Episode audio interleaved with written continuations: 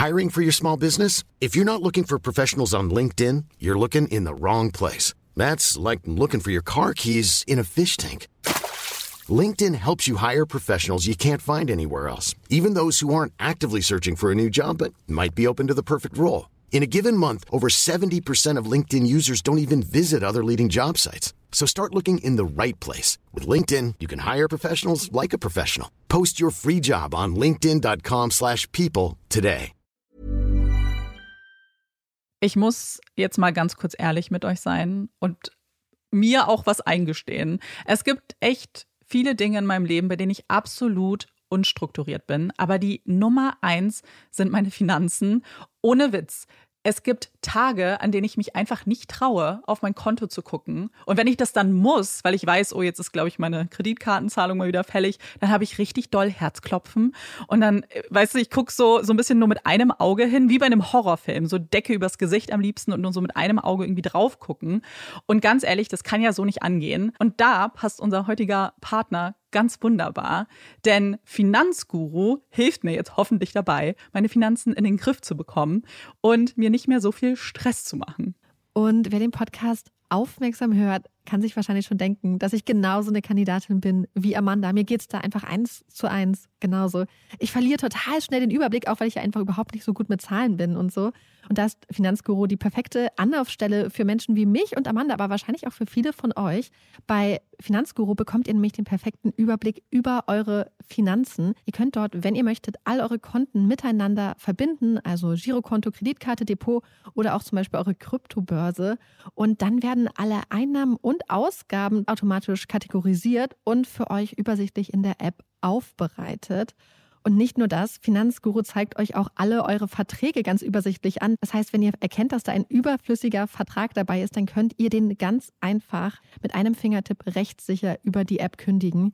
Das sind aber nicht die einzigen richtig coolen Features von Finanzguru. Finanzguru kann nämlich auch noch mehr machen und zwar für euch ganz persönlich. Genau, mit Finanzguru Plus bekommt ihr nämlich detaillierte Budgetanalysen und auch personalisierte Finanztipps, also alles irgendwie perfekt auf euch zugeschnitten. Ihr habt auch Analysen eures Kaufverhaltens, die euch zur Verfügung stehen. Dann könnt ihr nämlich auch Veränderungen planen.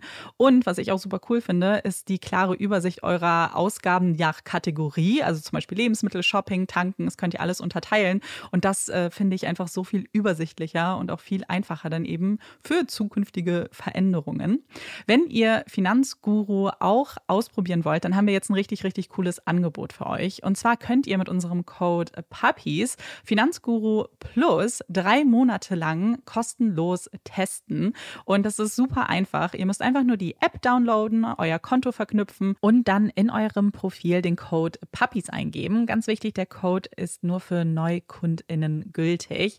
Und dann geht's auch schon los. Dann könnt ihr Finanzguru drei Monate lang kostenlos kostenlos testen, durchstöbern und rausfinden, welche Funktion für euch am meisten Sinn ergibt. Den Link, den Code und alle weiteren Informationen findet ihr wie immer in unseren Shownotes und auch in unserem Linktree.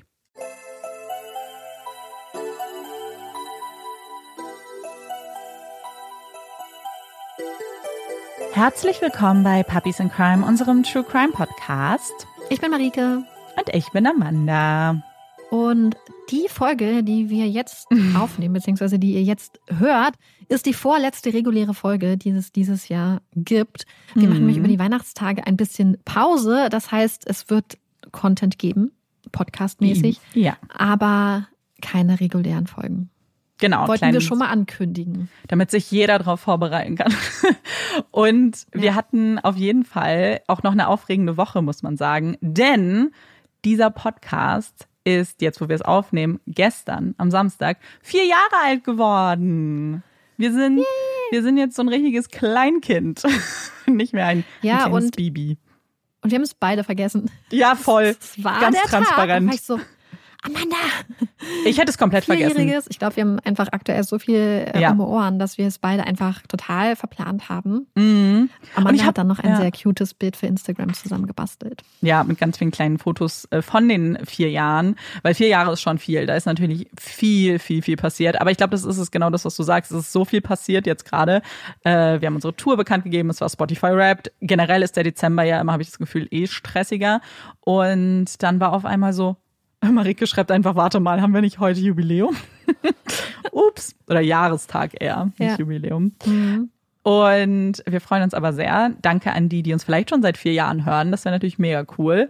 Und auch an alle, die jetzt gerade erst vielleicht angefangen haben und sich durch 187 Folgen klicken. Das ist auch so eine Zahl. Plus Stimmt. Sachen wie QAs und Halloween-Folgen, die ja nicht in die Folgen mit reinzählen. Ne? Stimmt. Reguläre Folgen. Krass, Ja. mega krass. Also Mhm. vielen, vielen Dank an euch. Ja, wir sind super Danke. dankbar. Auch von Olaf. Ja, der nichts sagt, weil er ein Hund ist, für alle, die neu einsteigen. Und diese Folge hat Marike vorbereitet. Ich bin sehr gespannt. Ich kann mich jetzt ein bisschen zurücklehnen mit euch zusammen und dir lauschen.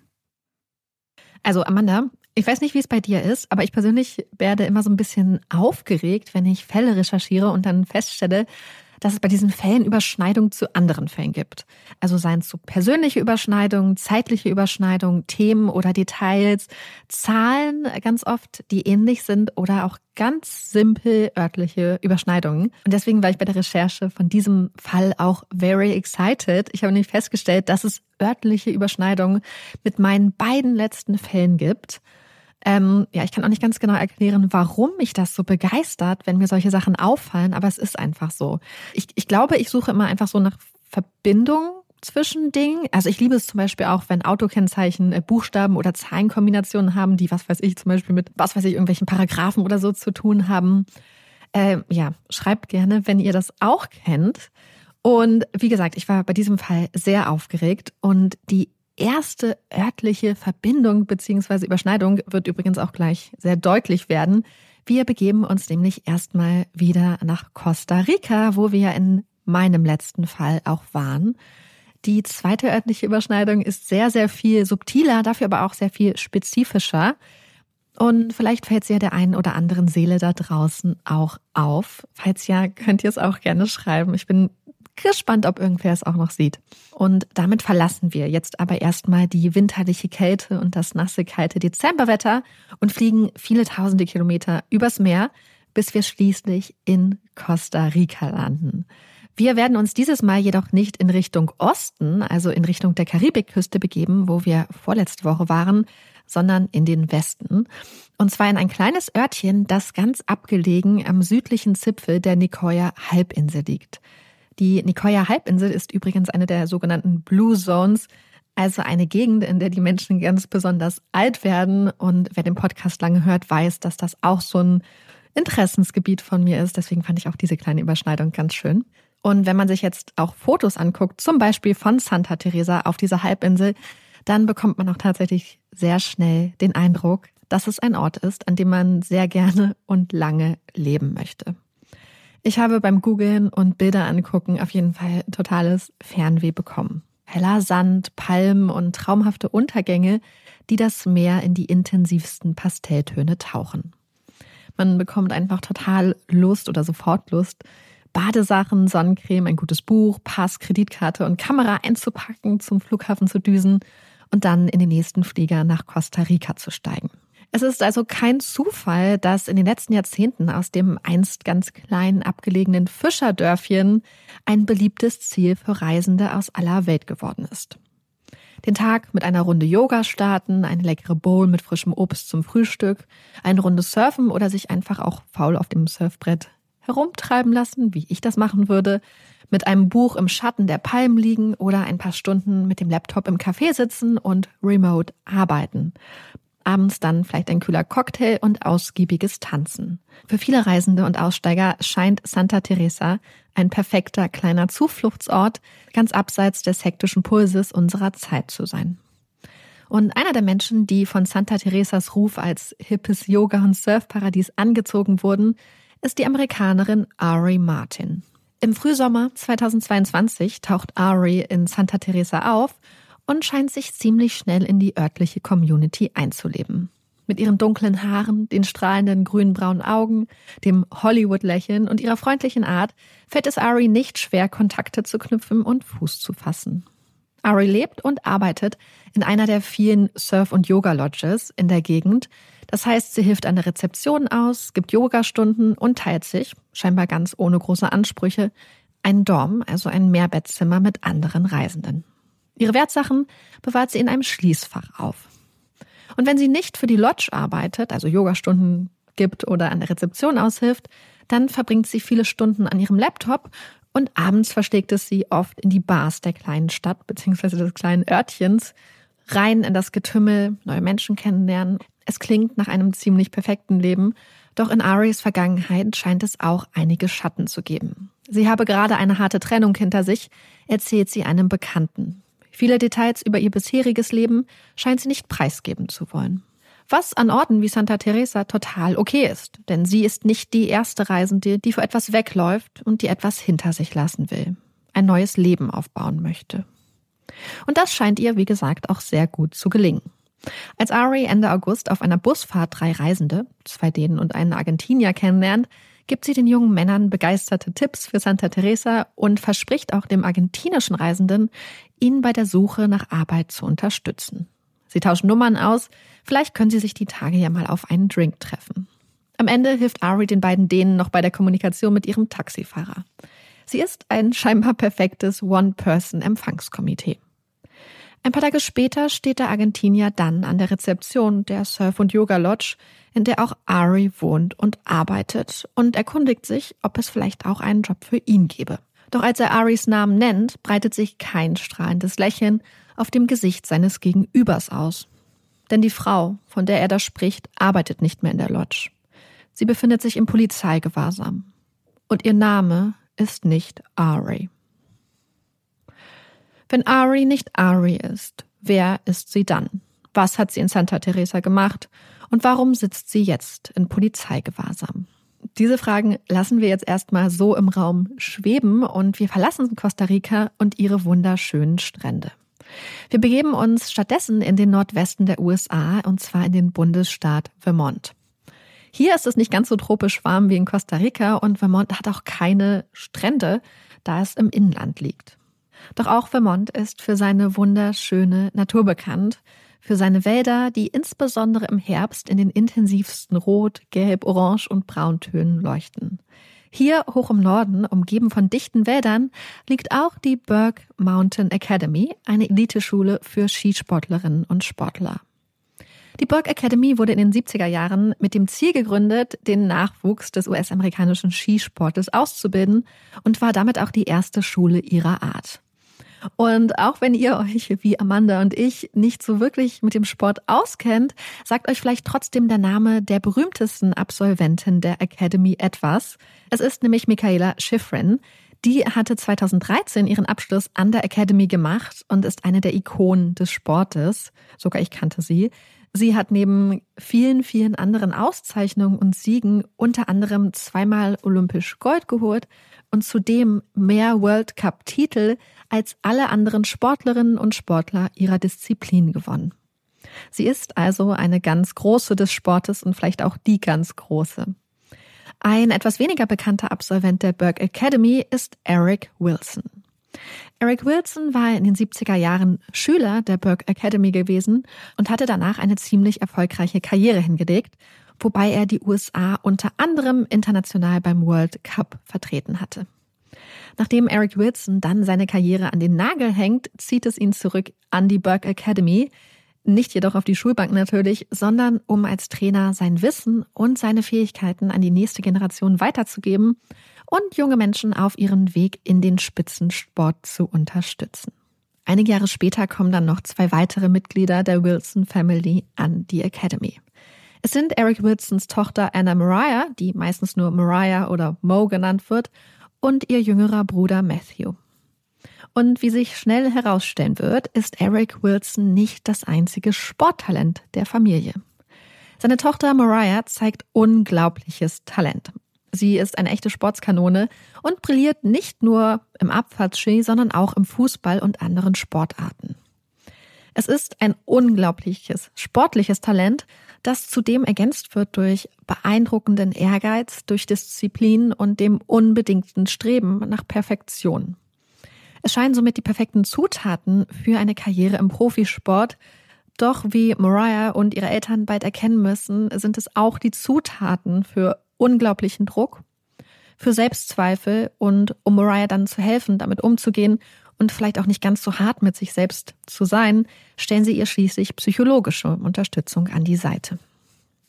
Mariah macht ihren Highschool-Abschluss an der Burke Academy dann im Jahr 2014 und damit genau ein Jahr nach Sportikone Michaela Schifrin. Sie hat große Pläne. Und zwar möchte Mariah, die nicht nur sportlich, sondern auch akademisch äußerst begabt ist, nicht direkt mit dem Studium anfangen, jetzt nach dem Abschluss, sondern erstmal ein Gap Year machen. Wobei ihre Idee von einem Gap Year wohl etwas anders aussieht als das durchschnittliche Gap Year, würde ich jetzt zumindest mal behaupten. Normalerweise sind ja Gap Years, also diese Lückenjahre zwischen Schulabschluss und dann zum Beispiel Studium oder Arbeit, ja so ein bisschen Zeit der Selbstfindung. Man probiert sich aus, begibt sich auf die Suche nach, nach sich oder nach irgendeinem Sinn, reist ein bisschen herum und nutzt nochmal alle Freiheiten, bevor quasi der Ernst des Lebens losgeht. Mariah hingegen hat einen ganz konkreten Plan für ihr Gap Year. Sie will es nicht nutzen, um herauszufinden, was sie will, sondern um die ersten Schritte zu gehen, um zu erreichen, was sie will. Das weiß sie nämlich schon. Und das ist eine professionelle Skirennkarriere. Doch eine Verletzung macht Mariah dann einen Strich durch die Rechnung. Sie verletzt sich nämlich zum zweiten Mal am Kreuzband, was natürlich ein unglaublich bitterer Rückschlag ist, von dem Mariah sich aber nicht aufhalten oder zumindest nicht abschrecken lässt. Sie setzt alles daran, wieder fit zu werden. Ihre Eltern sind unglaublich beeindruckt. Noch nie hat ihr Vater irgendeinen Menschen gesehen, der nach einer Verletzung so viele Kräfte mobilisiert, um sich zurückzukämpfen. Am Ende wird die Kreuzbandverletzung Mariahs Karriere für immer verändern, jedoch auf etwas andere Art, als man vielleicht erwarten würde. Denn Mariah fängt in dieser Zeit an, sehr viel Fahrrad zu fahren und verliebt sich langsam aber sicher in den Sport. Dabei ist es sicher keine Liebe auf den ersten Blick, Mariahs Eltern Karen und Eric hatten nämlich schon in den 80er Jahren, als Mountainbiking noch der neue heiße Scheiß war, also recht unbekannt, mit dem Sport angefangen. Die Wälder und Berge Vermonts bieten nämlich eigentlich die perfekte Umgebung für lange Touren mit dem Rad. Und so war auch Mariah eigentlich schon ganz früh mit dem Sport in Kontakt gekommen und mit sieben hatte sie ihr erstes eigenes Mountainbike geschenkt bekommen. Das war ein Geschenk, was sie mit einem riesigen Lächeln entgegengenommen hatte, doch trotzdem war das Radfahren nie so ganz zu ihrer Leidenschaft geworden und es war eine eher steinige Beziehung gewesen. Doch das ändert sich jetzt und in Mariahs Kopf macht sich ein neuer Gedanke breit. Was ist, wenn sie ihre Skier gegen ihr Rad eintauschen würde? Wenn sie Radprofi werden würde? Würde das überhaupt klappen? Hätte sie überhaupt eine Chance, so spät, so alt in den Sport einzusteigen? Die nächsten Jahre studiert Mariah Ingenieurswesen am Dartmouth College, also einer der Ivy League Schools in den USA, sprich eine ziemlich exklusive Adresse für ein Studium. Nebenbei tritt sie als Skifahrerin für das College bei Wettbewerben an. Und doch lässt sie der Gedanke nicht los, dass ihre Zukunft nicht auf der Piste, sondern auf dem Fahrradsattel liegen könnte. Und sie beschließt, es zu wagen und verkündet nach ihrem Uni-Abschluss, dass sie eine professionelle Radrennfahrerin werden möchte.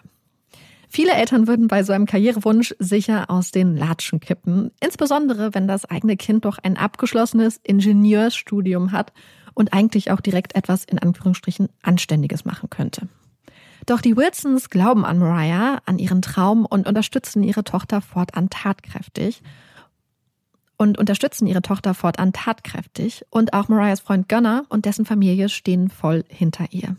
Klar ist, dass Mariah auch tatkräftige und vor allem professionelle Unterstützung braucht. Und um die zu gewährleisten, engagieren ihre Eltern einen Top-Trainer, der zunächst einmal diverse Tests mit Mariah durchführt. Und an dieser Stelle muss ich kurz einen Mini-Exkurs mit euch machen ähm, und kurz auf mein Lieblingszitat von den Kardashians, beziehungsweise in diesem Fall von einer Jenner-Schwester zu sprechen kommen. Ich sage Lieblingszitat, das ist wahrscheinlich aber auch das einzige Zitat, was ich wirklich kenne. Und ich muss die Chance nutzen, um kurz darüber zu reden. Es handelt sich nämlich um ein Zitat von Kendall Jenner, also einer der jüngeren Schwestern von Kim Kardashian. Es lautet wie folgt. Ich bin wortwörtlich als Athletin gebaut. Jeder Bluttest, den ich jemals gemacht habe, hat festgestellt, dass ich über dem normalen Level an Sportlichkeit liege. Meine persönlichen Bluttests haben mir bis jetzt hauptsächlich Dinge mitgeteilt, wie zum Beispiel ein Vitamin D3-Mangel, aber okay. Ich muss das nur kurz einschieben, weil Mariah jetzt ja auch sehr viele Tests macht Und äh, tatsächlich, das Ergebnis überrascht nicht besonders. Mariah ist nämlich wirklich als Athletin gebaut. Ihre Leistungsfähigkeit liegt im absoluten Spitzenklassebereich und ihr sportliches Potenzial scheint unendlich zu sein. Gemeinsam mit ihrem Freund zieht Mariah schließlich aus Vermont weg und zwar einmal quer durchs Land und zwar in die San Francisco Bay Area. Und von hier aus fahren die beiden dann zu diversen Radsportveranstaltungen an der ganzen Westküste und zudem arbeitet Mariah für die Radmarke Specialized. Und auch hier scheint sich wieder alles perfekt zusammenzufügen. Denn Specialized ist nicht irgendeine Marke, sondern die Marke, von der Mariahs erstes eigenes Mountainbike war, das sie damals zum siebten Geburtstag bekommen hat. Es scheint sich also alles irgendwie perfekt zusammenzufügen und dann fegt auf einmal Covid durch die Welt. Für Mariah bedeutet das vor allem zwei Sachen. Erstens, so gut wie alle Radrennveranstaltungen sind gecancelt. Zweitens, sie arbeitet jetzt im Homeoffice. Und für Mariah ist das eine ziemlich unerwartete Chance, denn so hat sie auf einmal unglaublich viel Zeit zu trainieren. Als die ersten Rennen dann langsam wieder losgehen, zeigt sich, wie viel Fortschritt sie gemacht hat. Und Mariah macht sich als neues Talent in der Gravel Racing Community einen echten Namen. Sie beeindruckt und begeistert mit ihrer Leistung, mit ihrer Einstellung und vor allem auch mit ihrer Art. Denn Mariah scheint den Spirit der Gravel Racing Community voll in sich zu tragen. Man fährt hier nicht nur gegeneinander, sondern vor allem auch miteinander. Man unterstützt sich, man hilft einander und jubelt für die anderen.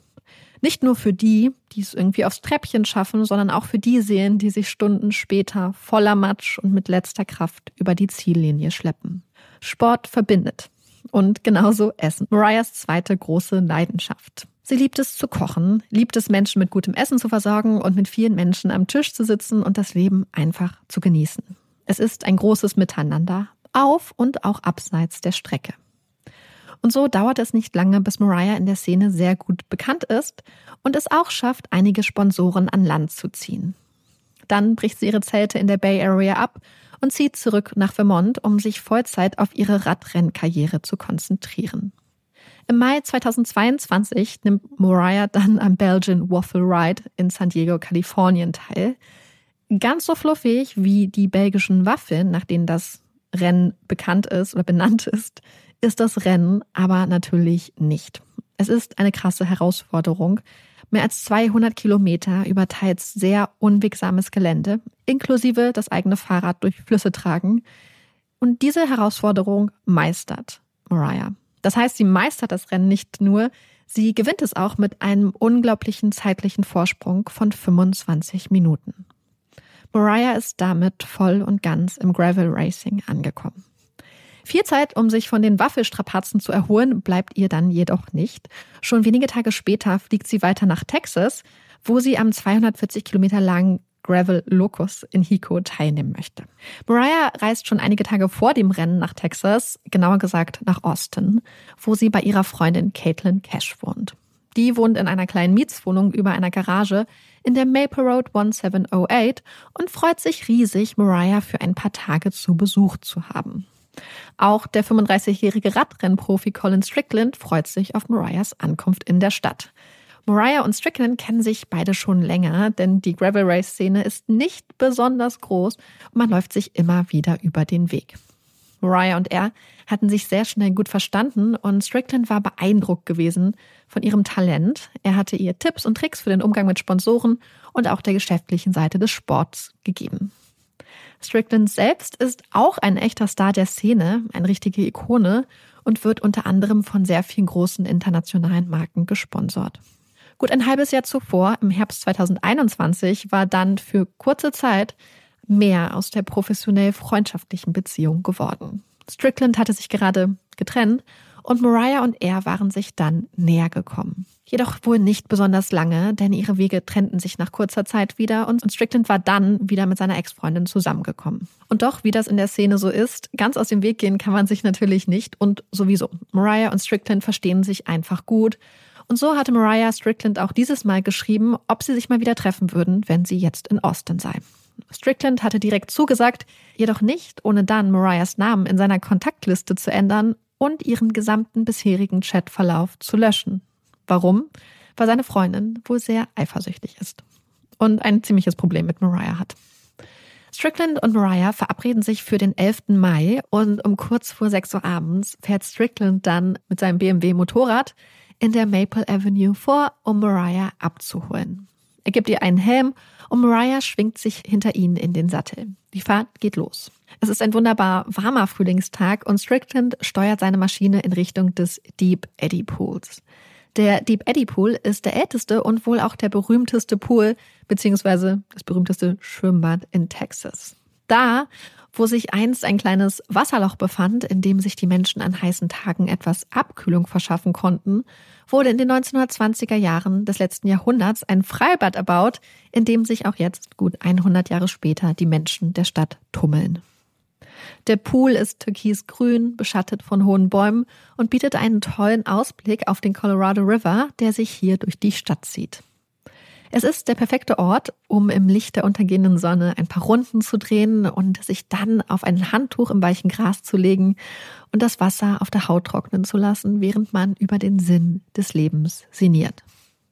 Mariah macht sich an diesem Tag sehr viele Gedanken über den Wert ihrer Arbeit. Und darüber redet sie mit Colin. Sie fragt sich, was sie als Rennfahrerin denn zur Gesellschaft beitragen würde.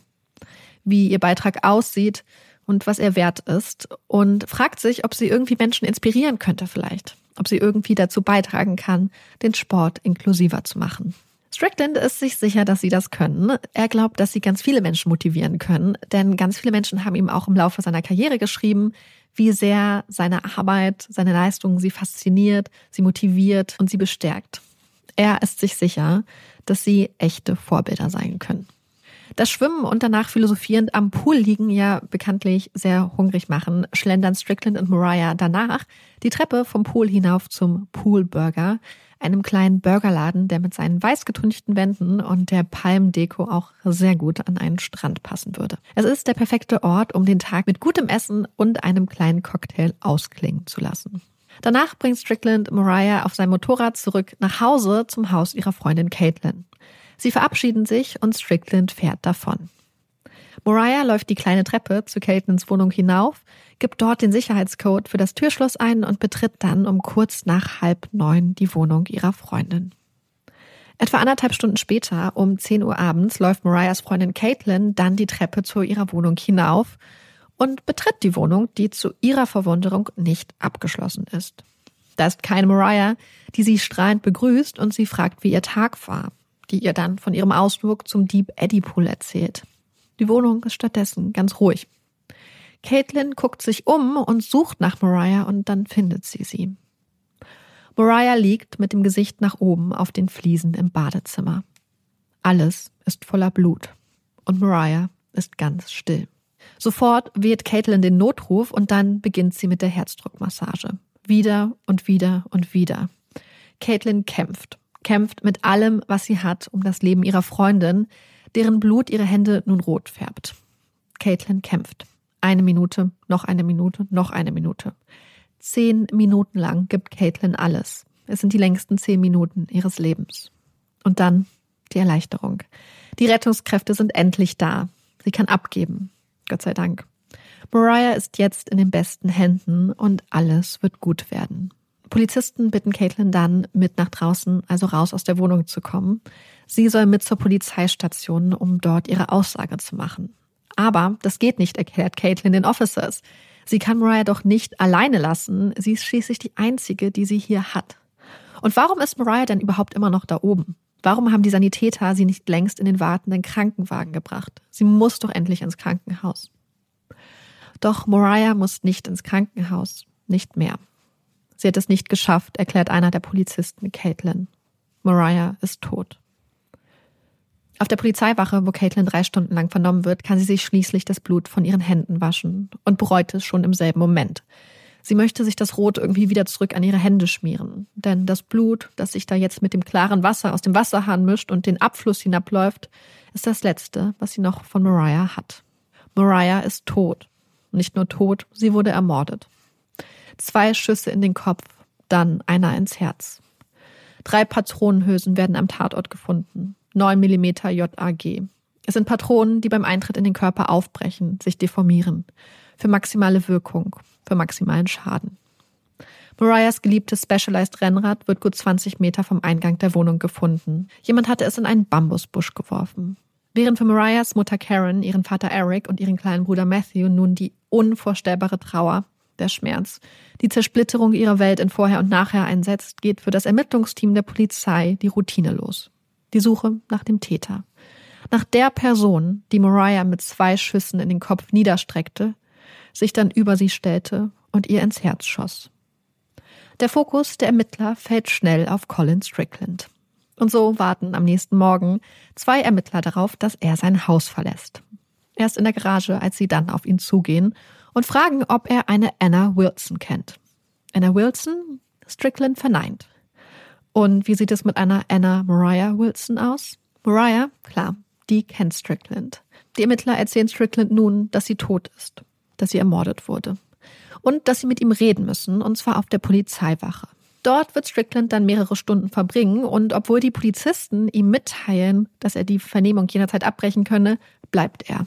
Er redet und wartet und erzählt von Mariah vom gestrigen Abend und auch von seiner Freundin Caitlin. Die Ermittler werden schnell einige spannende Entdeckungen machen, nicht zuletzt, da sie noch am selben Tag, an dem sie mit Strickland reden, sein Haus, in dem er mit seiner Freundin Caitlin Armstrong lebt, durchsuchen. Und die erste unglaublich wichtige Entdeckung, die die Ermittler machen, sind Bild- und Tonaufzeichnungen von Überwachungskameras. Denn die Überwachungskameras eines Nachbargrundstücks hat Folgendes aufgezeichnet. Schreie, dann zwei Schüsse, dann Stille und dann noch ein Schuss. Durch diese Tonaufzeichnung können die Ermittler nun den Tatzeitpunkt genau bestimmen. Zudem zeigen Bildaufzeichnungen, wie ein schwarzer Jeep mit Fahrradhalterung wenige Momente nachdem Mariah an der Wohnung angekommen war, vorfährt und vor dem Grundstück parkt.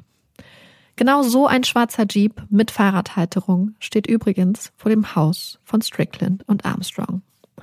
Bei der Durchsuchung des Hauses werden zudem zwei Waffen gefunden, die beide vom Typ her zu den 9 mm Patronenhülsen am Tatort passen würden. Beide Waffen hatte Strickland wenige Monate zuvor gekauft, zusammen mit Munition vom Typ 9 mm JAG, also genau der Munition, die auch am Tatort gefunden wurde. Es sind Entdeckungen, die eine Verbindung zwischen Strickland und der Tat herstellen. Und doch wendet sich der Fokus der Ermittler schnell von Strickland ab. Denn der schwarze Jeep, der da von der Überwachungskamera am Tatort aufgezeichnet wurde, gehört nicht Strickland, der an dem Abend ja auch mit dem Motorrad unterwegs war, sondern seiner Freundin Caitlin Armstrong. Strickland selbst war schon zwölf Minuten nach der Tat zwölf Kilometer entfernt vom Tatort auf der Autobahn gefilmt worden. Und die Ermittler sind sich sicher, dass es unmöglich wäre, dass er sich so schnell vom Tatort hätte entfernen können. Unterstützt wird diese Einschätzung später übrigens durch Handydaten. Zudem hatte Strickland zwar beide Waffen gekauft, eine davon hatte er jedoch seiner Freundin Caitlin Armstrong geschenkt. Als Strickland im Gespräch wiederholt gefragt wird, ob er seiner Freundin Caitlin Armstrong so eine Tat, so etwas zutrauen würde, verneint er. Nein, natürlich nicht. Colin Strickland und Caitlin Armstrong hatten sich im Oktober 2019 über eine Dating-App kennengelernt. Es war allerdings zumindest von Stricklands Seite her keine Liebe auf den ersten Blick gewesen, obwohl Armstrong mit ihrem strahlenden Lächeln, ihren wallenden, kupferfahrenden Haaren, für die sie damals in der Highschool übrigens die Auszeichnung Beste Herr bekommen hatte, sowie ihrer freundlichen, sehr fürsorglichen Art von vielen Menschen wohl als absolute Traumfrau bezeichnet werden würde. Beide sind sportlich und lieben es, aktiv zu sein. Strickland als Radprofi und Armstrong, die schon in der Schule als Sportlerin glänzte, als Yogalehrerin. Laut den Aussagen von Freunden und Freundinnen gab es jedoch wohl einige Punkte an Armstrong, die Strickland skeptisch machten. Da war zum einen ihr Musikgeschmack, der längst nicht so sophisticated war wie seiner. Dann war da auch noch ihre Gleichgültigkeit gutem Essen gegenüber. Sie kochte nicht einmal gerne oder gut. Und für ihn als absoluten Foodie war das eigentlich ein No-Go. Und auch die Tatsache, dass Armstrong kein Problem damit hatte, ihre Einkäufe in Fast-Fashion-Läden zu erledigen, gefällt ihm überhaupt nicht. Er hingegen achtet nämlich sehr stark auf Nachhaltigkeit, kauft gerne teuer und repariert lieber, statt etwas neu zu kaufen. Er stammt vom Ökobauernhof und sie aus Livonia im Dunstkreis der Industriemetropole Detroit. Ob Caitlin Armstrong selbst auch solche Vorbehalte gegen die aufkeimende Beziehung hatte, wissen wir nicht. Sie scheint sehr gerne an Stricklands Seite gewesen zu sein und scheint sich auch von ihm nicht abschrecken lassen zu haben. Auch nicht von seiner teilweise sehr schroffen und lieblosen Art. Sie begleitet ihn auf Trainingstouren, hilft ihm geschäftlich und investiert auch sehr viel Zeit, um seine Mutter zum Beispiel dabei zu unterstützen, Sozialleistungen zu beantragen. Und in den kommenden beiden Jahren werden Strickland und Armstrong persönlich wie auch geschäftlich immer mehr zusammen machen. Und Armstrong zieht im Februar 2021 sogar bei Strickland ein, wenn auch nicht ganz freiwillig, zumindest von seiner Seite. Es gibt nämlich eine brutale Kältewelle, die über Texas hereinbricht und die als The Great Freeze auch in die Geschichtsbücher eingehen wird, die ein Rohr in ihrer Wohnung platzen lässt und die Wohnung so unbewohnbar macht und im ganzen Zusammenziehen so auch Vorschub leistet. Wie gesagt, Strickland scheint davon gar nicht so begeistert zu sein und als Armstrong ihn dann fragt, ob sie nicht vielleicht auch offiziell zusammenziehen wollen, da sie ja jetzt eh schon zusammen wohnen, statt nur aus der Not heraus, lehnt er das erstmal ab. Trotzdem wird Armstrong auch das nächste Jahr bei ihm wohnen bleiben und die beiden kaufen sich auch ein gemeinsames Haus als Investment. Armstrong ist jetzt nämlich auch als Immobilienmaklerin tätig und baut sich gerade ein eigenes Immobilienportfolio auf. Strickland scheint Armstrong dahingehend auch sehr stark zu vertrauen und sich geschäftlich gerne von ihr unterstützen zu lassen. Sie übernimmt seine Finanzbuchhaltung und bekommt auch Zugang zu seinen Social-Media-Profilen und die beiden gründen auch noch eine Firma zusammen. Es hört sich also alles in allem nach einer ziemlich engen, vertrauensvollen Beziehung an. Doch die Beziehung scheint tatsächlich, zumindest auf der romantischen Ebene, ein ziemliches Auf und Ab gewesen zu sein. Viele Freunde, also Freunde und Freundinnen von Strickland, fällt auf, wie lieblos er über und mit Armstrong redet. Dass er sie oft als Friend statt, also als eine Freundin statt als Girlfriend, also seine Freundin bezeichnet. Und dass die Art, wie er mit ihr redet, nicht nur nicht okay ist, sondern so daneben, dass seine Freunde sich auch mehrmals bewogen sehen, ihn zurechtzuweisen und für sie Partei zu ergreifen. Dass sie es ihm irgendwann nahelegen, sich doch endlich zu entscheiden entweder für oder gegen Armstrong. Es sei ihr gegenüber jedoch nicht fair. Er solle sie endlich gehen lassen, wenn er es nicht ernst mit ihr meine. Denn sowas habe sie wirklich nicht verdient. Und tatsächlich trennen sich Strickland und Armstrong auch zweimal, ehe sie jeweils wieder zusammenkommen. Und einmal passiert das im November 2021. Und genau in dieser Zeit der Trennung kommen Mariah und Strickland sich dann näher, als Mariah für ein paar Veranstaltungen nach Austin kommt. Als sie ihn damals gefragt hat, ob sie sich treffen wollen, willigt Strickland ein. Auch wenn er ahnt, dass das Armstrong gar nicht gefallen wird. Und das ist tatsächlich ein Problem, denn zu diesem Zeitpunkt sind die beiden zwar getrennt, allerdings wohnen sie zusammen immer noch und führen auch noch gemeinsam ihre Firma. Als Strickland dann mit Mariah an seiner Seite auf einigen Radsportveranstaltungen auftaucht, fällt das in der kleinen Gravel Racing Szene auch ziemlich auf und Armstrongs Schwester Christy ist extrem empört. Sie schreibt eine wütende E-Mail an einen Bekannten und fragt, wie Strickland es wagen kann, jetzt mit einer neuen Frau an seiner Seite durch die Gegend zu ziehen, wenn die Trennung doch kaum eine Woche her ist und dass es ihre Schwester sehr verletzen wird. Am Ende wird aus der Beziehung oder der Liebelei zwischen Mariah und Strickland nichts Ernstes werden. Und Mariah war ja auch nur sehr kurz in Austin. Und trotzdem erhält Mariah dann irgendwann einen Anruf von Caitlin Armstrong, in dem Armstrong ihr mitteilt, dass sie sich von Strickland fernhalten solle. Irgendwann werden Strickland und seine Freundin Armstrong dann aber wieder zusammenkommen. Aber auch Strickland und Mariah laufen sich immer wieder über den Weg, denn ich habe es ja schon gesagt, die beiden sind in der gleichen Szene unterwegs und die Szene ist nicht besonders groß und man muss ganz ehrlich sagen, die beiden verstehen sich auch einfach immer noch sehr gut. Wobei zumindest Mariah nicht ganz klar zu sein scheint, wie sie ihre Beziehung zu Strickland einordnen soll. Im Januar 22 ist sie auf dem gleichen Event eingeladen wie Colin Strickland und der wiederum ist in Begleitung von Armstrong da. Daraufhin schickt Mariah eine Nachricht an Strickland. Sie schreibt, dass es für sie vollkommen in Ordnung sei, wenn sie von nun an nur befreundet seien, dass das ja auch scheinbar so seine Intention sei, dass sie aber trotzdem gerne mit ihm reden würde, denn sie wisse nicht, was sie denken soll. Strickland entschuldigt sich daraufhin. Er schreibt, er fühle sich shitty, dass sie jetzt in so einer Position sei. Er macht jedoch keine klaren Angaben dazu, was denn jetzt genau los ist, beziehungstechnisch. Er sagt lediglich, dass es keine gute Idee gewesen sei, dass Caitlin dabei war, beziehungsweise Caitlin mitzunehmen zu dieser Veranstaltung. Wir wissen aber, dass er und Armstrong zu ungefähr dieser Zeit, also Anfang 22, gemeinsam zu einem Waffenladen in Austin fahren, wo Strickland dann zwei 9mm Waffen sowie Munition kauft. Und eine dieser Waffen schenkt er Armstrong, damit sie sich sicherer fühlt und sich im Zweifelsfall verteidigen kann. Für Strickland soll das eine Art feministische Entscheidung gewesen sein. Er hält das wohl für ein empowerndes Geschenk. Nur dass jetzt, wenige Monate später, im Mai 2022, die Frage im Raum steht, ob Mariah mit eben diesem Geschenk ermordet wurde. Immer wieder wird Strickland nun also von der Polizei gefragt, ob er sich vorstellen könne, dass Caitlin so etwas tun kann. Immer wieder verneint er. Doch die Indizien weisen in die Richtung seiner Freundin und so wird Armstrong auch noch am selben Tag festgenommen. Nicht jedoch wegen Mordverdachts, sondern wegen einer Botox-Behandlung.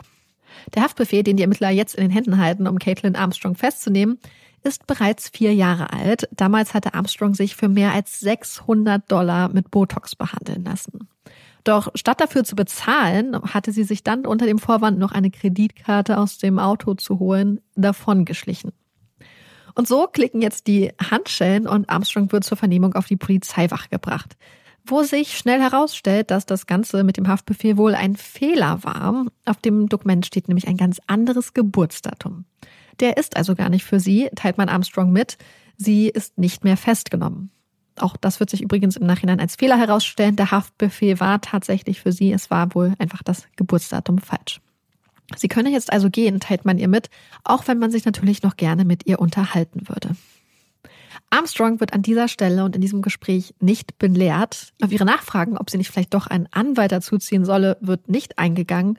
Und auch ihr Wunsch, den Verhörraum zu verlassen, wird tatsächlich viermal ignoriert, ehe man sie schließlich aus dem Raum lässt. Als Armstrong danach zu Hause ankommt, macht sie auf Strickland einen sehr verstörten Eindruck und auch Strickland scheint von der ganzen Situation extrem mitgenommen zu sein. Am nächsten Morgen setzen die beiden sich dann in ein Café, um miteinander zu reden. Sie haben nämlich Angst, dass ihr Haus abgehört wird. Wieder zu Hause angekommen, packt Strickland dann seine Sachen und verabschiedet sich. Er wird nämlich erstmal zu seinem Vater ziehen und zwar auf anwältlichen Rat hin. Man hatte ihnen beiden nämlich nahegelegt, sich erst einmal zu trennen. Die Ermittlungen laufen jetzt auf Hochtouren und die Gerüchteküche der Gravel Racing Community kocht. Es dauert tatsächlich nicht lange, bis sich die ersten Menschen bei der Polizei melden werden. Eine Zeugin berichtet unter anderem, dass Armstrong ihr gegenüber den Wunsch geäußert hätte, Mariah Wilson zu töten. Der Grund? Ihre Affäre oder ihre kurze Affäre mit Strickland. Es ist eine Aussage, eine Zeuginnenaussage, die perfekt zu der Theorie der Ermittler passt, nämlich dass Caitlin Armstrong Mariah aus Eifersucht tötete dass das Treffen von Strickland und Mariah am 11. Mai der Auslöser gewesen war. Am 17. Mai, also sechs Tage nach der Tat, erhärtet sich ihr Verdacht noch weiter. Denn die Spuren auf der Patronenhülse vom Tatort passen zu der 9 mm Sig Sauer von Armstrong, also ihrer Waffe, nicht jedoch zu der 9 mm Waffe von Strickland. Für die Ermittler ist das genug. Ein Haftbefehl wird beantragt und erlassen, dieses Mal auch mit dem richtigen Geburtsdatum, dem 21. November 1987. Doch die Ermittler können Armstrong nicht festnehmen, denn sie ist weg. Weit weg. Wie die Ermittler herausfinden werden, war Caitlin Armstrong am 13. Mai, also einen Tag nach ihrer ersten Festnahme und Vernehmung, in ihrem schwarzen Jeep nach South Austin gefahren und hatte den Wagen dort für 12.200 Dollar an einen Gebrauchtwagenhändler verkauft. Es ist sehr gutes Geld, es ist sehr viel Geld, jedoch bei weitem nicht das, was man für so ein Jeep eigentlich bekommen würde auf dem Gebrauchtwagenmarkt. Am nächsten Tag war Armstrong dann zum Flughafen gefahren, war nach Houston geflogen und von dort weiter nach New York. Von dort war sie dann weitergefahren und zwar hoch nach Upstate New York, um ihrer Schwester, die dort auf einem Campingplatz lebt und arbeitet, einen Besuch abzustatten. Als die Ermittler jetzt am 17. Mai bei ihr vor der Tür stehen, ist sie also längst weg. Und am nächsten Tag zeichnen Überwachungskameras sie dann am internationalen Flughafen von New York auf. Auf den Fluglisten des Tages und auch der kommenden Tage wird ihr Name jedoch nicht auftauchen und ihre Spur verliert sich. Der 18. Mai, also der Tag, an dem Armstrong tatsächlich auch das Land verlassen wird, ist nicht irgendein Tag. Es ist Mariahs 26. Geburtstag. Und um ihrer wunderbaren Tochter, Schwester, Freundin und Kollegin zu gedenken, unternehmen Familie und Freundinnen zusammen eine Radtour durch die Wälder Vermonts. Sie versammeln sich schließlich an der Heavens Bench, der Himmelsbank, und mehr als 100 Leute kommen hier zusammen. Dann strecken sie alle zusammen ihre Arme in die Luft, hoch in den klaren blauen Maihimmel, hoch zu Mariah. Happy Birthday, Mo. Happy Birthday. Caitlin Armstrong befindet sich zu diesem Zeitpunkt, wie gesagt, auf der Flucht. Auf dem Weg nach Costa Rica, wo sie sich schließlich im malerischen Örtchen Santa Teresa ein Leben als Yoga-Lehrerin Ari Martin aufbauen will. Am Ende wird es übrigens ihre Liebe zum Yoga sein, die die Ermittler auf ihre Fährte bringt. Denn als Armstrong am Flughafen von der Überwachungskamera aufgezeichnet wird, fällt den Ermittlern ein Detail ins Auge. Es ist die Yogamatte über ihrer Schulter. Und wenige Tage später postet Armstrong dann auch ein Foto von sich in Yogapose am Strand in einem Messenger-Dienst. Die nächsten Woche werden die Ermittler sich dann schrittweise immer näher an Armstrong heranarbeiten, bis sie schließlich auf die amerikanische Yogalehrerin Ari Martin stoßen werden. Der Weg hierhin ist jedoch alles andere als leicht, deswegen dauert es am Ende auch 43 Tage.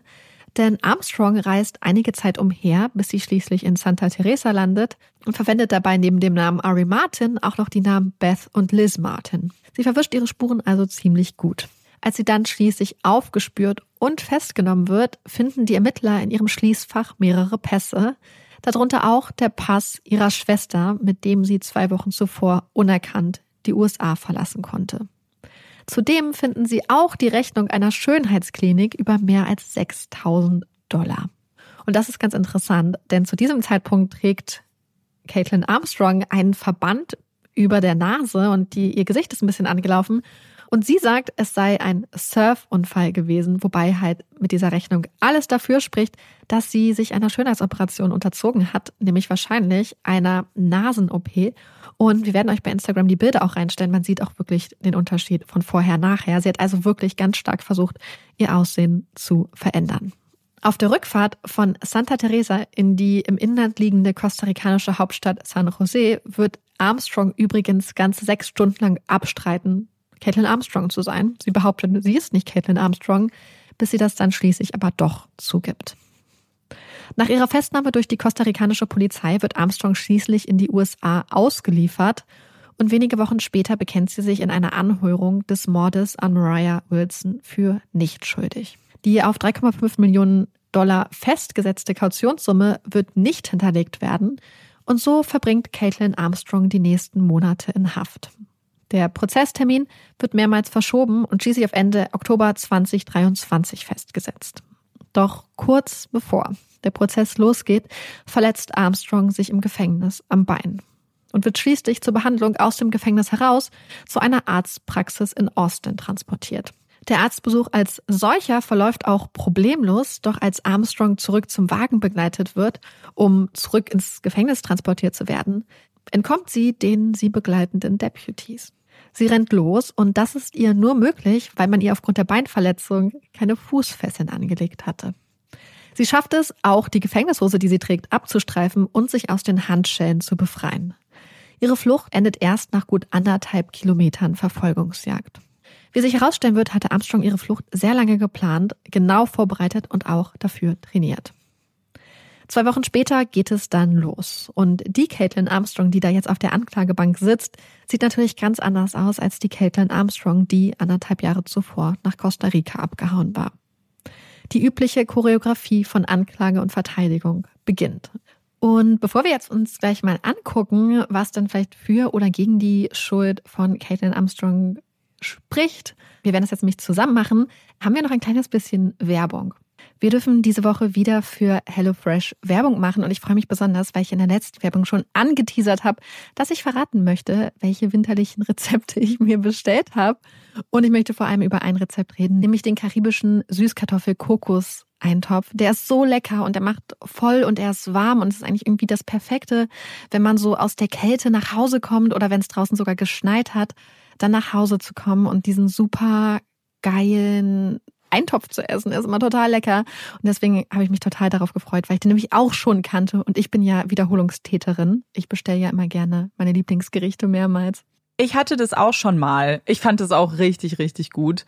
Ähm, ich muss aber auch sagen, genau was du gesagt hast mit winterlichen Rezepten, denn ganz ehrlich, wenn es kalt ist, dann will ich auch einfach nicht einkaufen gehen und dann freue ich mich umso mehr, dass HelloFresh einem alles bequem nach Hause schickt in den perfekten Portionen mit ganz einfach zu folgenden Rezepten und dann kommt am Ende eben sowas cooles raus wie ein Eintopf, den ich mir wahrscheinlich so gar nicht gemacht hätte, weil ich manchmal einfach da irgendwie da, da fehlt so ein bisschen dieser letzte Schritt, mir Rezepte rauszusuchen, einkaufen zu gehen und ja, diese ganzen Dinge zu beachten. Deswegen macht das HelloFresh einfach super super einfach und flexibel. Ihr könnt ja euer Abo immer ganz flexibel flexibel anpassen. Ihr könnt mehr oder weniger Gerichte bestellen und auch das Zeitfenster anpassen.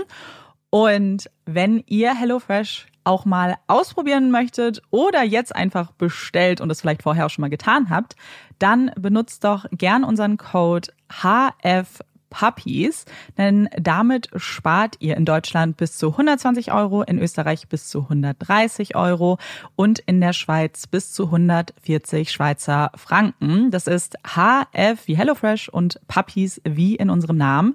Und dieser Code ist für alle die gültig, die noch nie bestellt haben oder schon mal bei HelloFresh bestellt haben.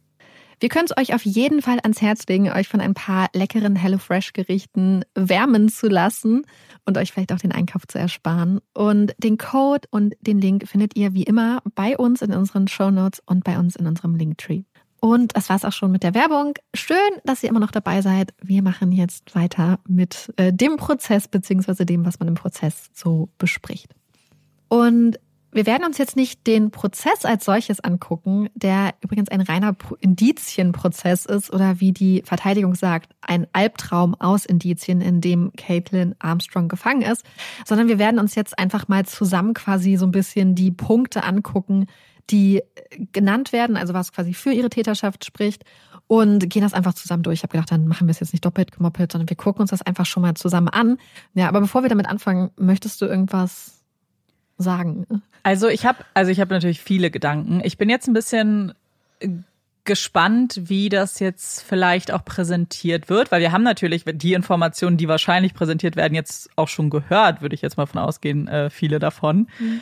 Und ich habe vor allem viel über das Motiv nachgedacht, weil ein Motiv ist ja muss ja nicht präsentiert werden, ist, ähm, aber ich glaube, dass das immer wichtig ist für eine Jury oder generell für eine Entscheidung. Ich weiß, dass es für mich oft wichtig ist, damit ich, mhm. weißt du, wie so der letzte, so ganz, natürlich sind Beweise und Indizien viel wichtiger, aber das letzte, was alles zusammenfügt, wie so der Kleber, ist oft für mich das Warum. So was ist das Motiv? Ja. Und wir hatten ja schon Eifersucht in den Raum geworfen. Ähm, oder wir, was heißt wir? Du.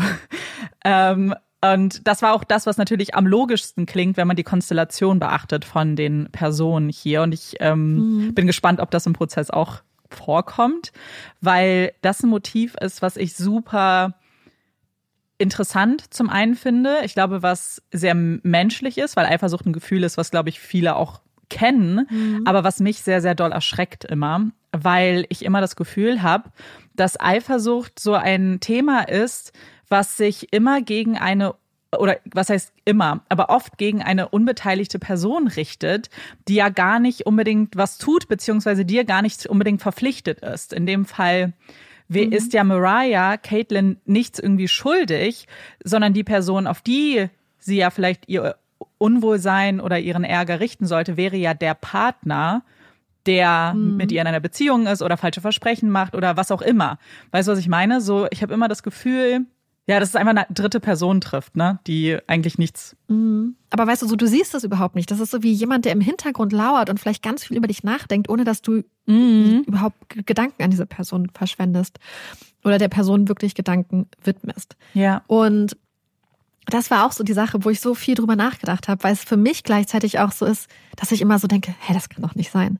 Das kann doch nicht der Grund sein, warum du einen Menschen tötest. Ja, ich glaube, weil ich verstehe es persönlich nicht, aber ich verstehe ein bisschen, warum es auch in unserer Gesellschaft teilweise oft ein Thema ist, weil ich oft das Gefühl habe, dass Eifersucht, die ja wie gesagt, glaube ich, ganz normal ist und in einem normalen Maß auch wahrscheinlich irgendwie jeder schon mal irgendwie verspürt hat. Aber mhm. manchmal, wenn man sich dann anguckt, was zum Beispiel dann dargestellt wird, ist es oft so, dass in einem Eifersuchts Konstrukt nicht jetzt Partner und Partnerin oder Partner und Partner miteinander das ausdiskutieren, sondern dann der Ärger auf die dritte Partei irgendwie fokussiert wird. Also wie mhm. oft so es dargestellt wird, oh, die beiden Frauen machen dann so ein äh, sagt man Catfight? Keine Ahnung, so tragen das miteinander ja. aus und fauchen mhm. sich an und kämpfen um den Mann, um jetzt mhm. mal wahrscheinlich das klassischste Bild irgendwie in den Raum zu werfen, was es so gibt. Und das ist oft fast schon so automatisch heißt, ah, die Person die drängt sich da rein und oh, die schnappt mhm. mir jemanden weg und warum flirtest du überhaupt mit vergebenen ja. Menschen, anstatt doch zu sehen, dass A, oftmals eine krasse Eifersucht was mit Unsicherheit zu tun hat, vielleicht mit der eigenen Unsicherheit, ja. aber auch Unsicherheit mhm. in die eigene Beziehung und das kann man ja an dem Beispiel perfekt sehen, weil ich verstehe ihre ja. Unsicherheit total, weil er ist ja so unzuverlässig, was seine Emotionen mhm. angeht, was ihre Beziehung angeht. Ähm, zum Teil behandelt er sie auch schlecht und dann verstehe ich also wirklich schlecht auch. ja genau und dann verstehe ich dass du unsicher bist und dass diese Unsicherheit in deine Beziehung natürlich darin resultiert dass du wenn jemand anders kommt denkst oh mein Gott jetzt habe ich Angst mhm. dass das mir weggenommen wird von dieser Person und dann ja. glaube ich wenn es sehr extreme Gefühle sind dass in sowas dann ausartet in den Hass oder in die mhm. oder das Gefühl ich muss die Person aus dem Weg räumen weil sonst nimmt sie mir das was ich festhalten will um ja. jeden Preis, anstatt zu sehen, dass mhm. ja er das Problem ist in dem Fall. Er gibt dir die Unsicherheit, er gibt dir Grund, mhm. an sich vielleicht zu zweifeln, in der Beziehung zu zweifeln. Und deswegen verstehe ich, weil ich, ich, ich irgendwie habe ich das Gefühl, man sieht das relativ häufig. Ähm, nicht in dem Ausmaß, sondern in kleineren, aber so als das normale, was man so kommuniziert über ja. Eifersucht. Ich glaube, es ist genau das, was du sagst, dass halt quasi immer so eine unbeteiligte Person quasi da dann reingezogen wird. Was auch hier so ein bisschen, also und, und damit möchten wir klar machen, glaube ich, dass wir Strickland keinerlei nee. Mitverantwortung oder so gehen. Also es ist eine Sache, ob man sich in einer Beziehung scheiße verhält.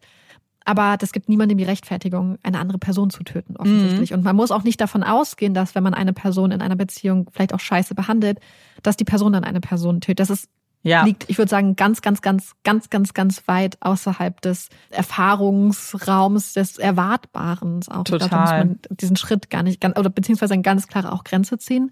Aber es ist halt genau das, was du gesagt hast, dass sie so gegeneinander dann ausgespielt wurden und eine Sache, die Strickland auch wirklich gemacht hat, und das ist vielleicht das mit reinspielt, ist, dass er ähm, auch wirklich immer so ein bisschen Armstrong so ein bisschen so weggedrückt hat und leider wohl auch haben das Leute oft mitbekommen. Zum Beispiel hat er selber auch gesagt, dass er halt zum Beispiel grumpy war, wenn sie zusammen dann auf Radtouren gegangen sind und sie dann nicht mithalten konnte. Hm.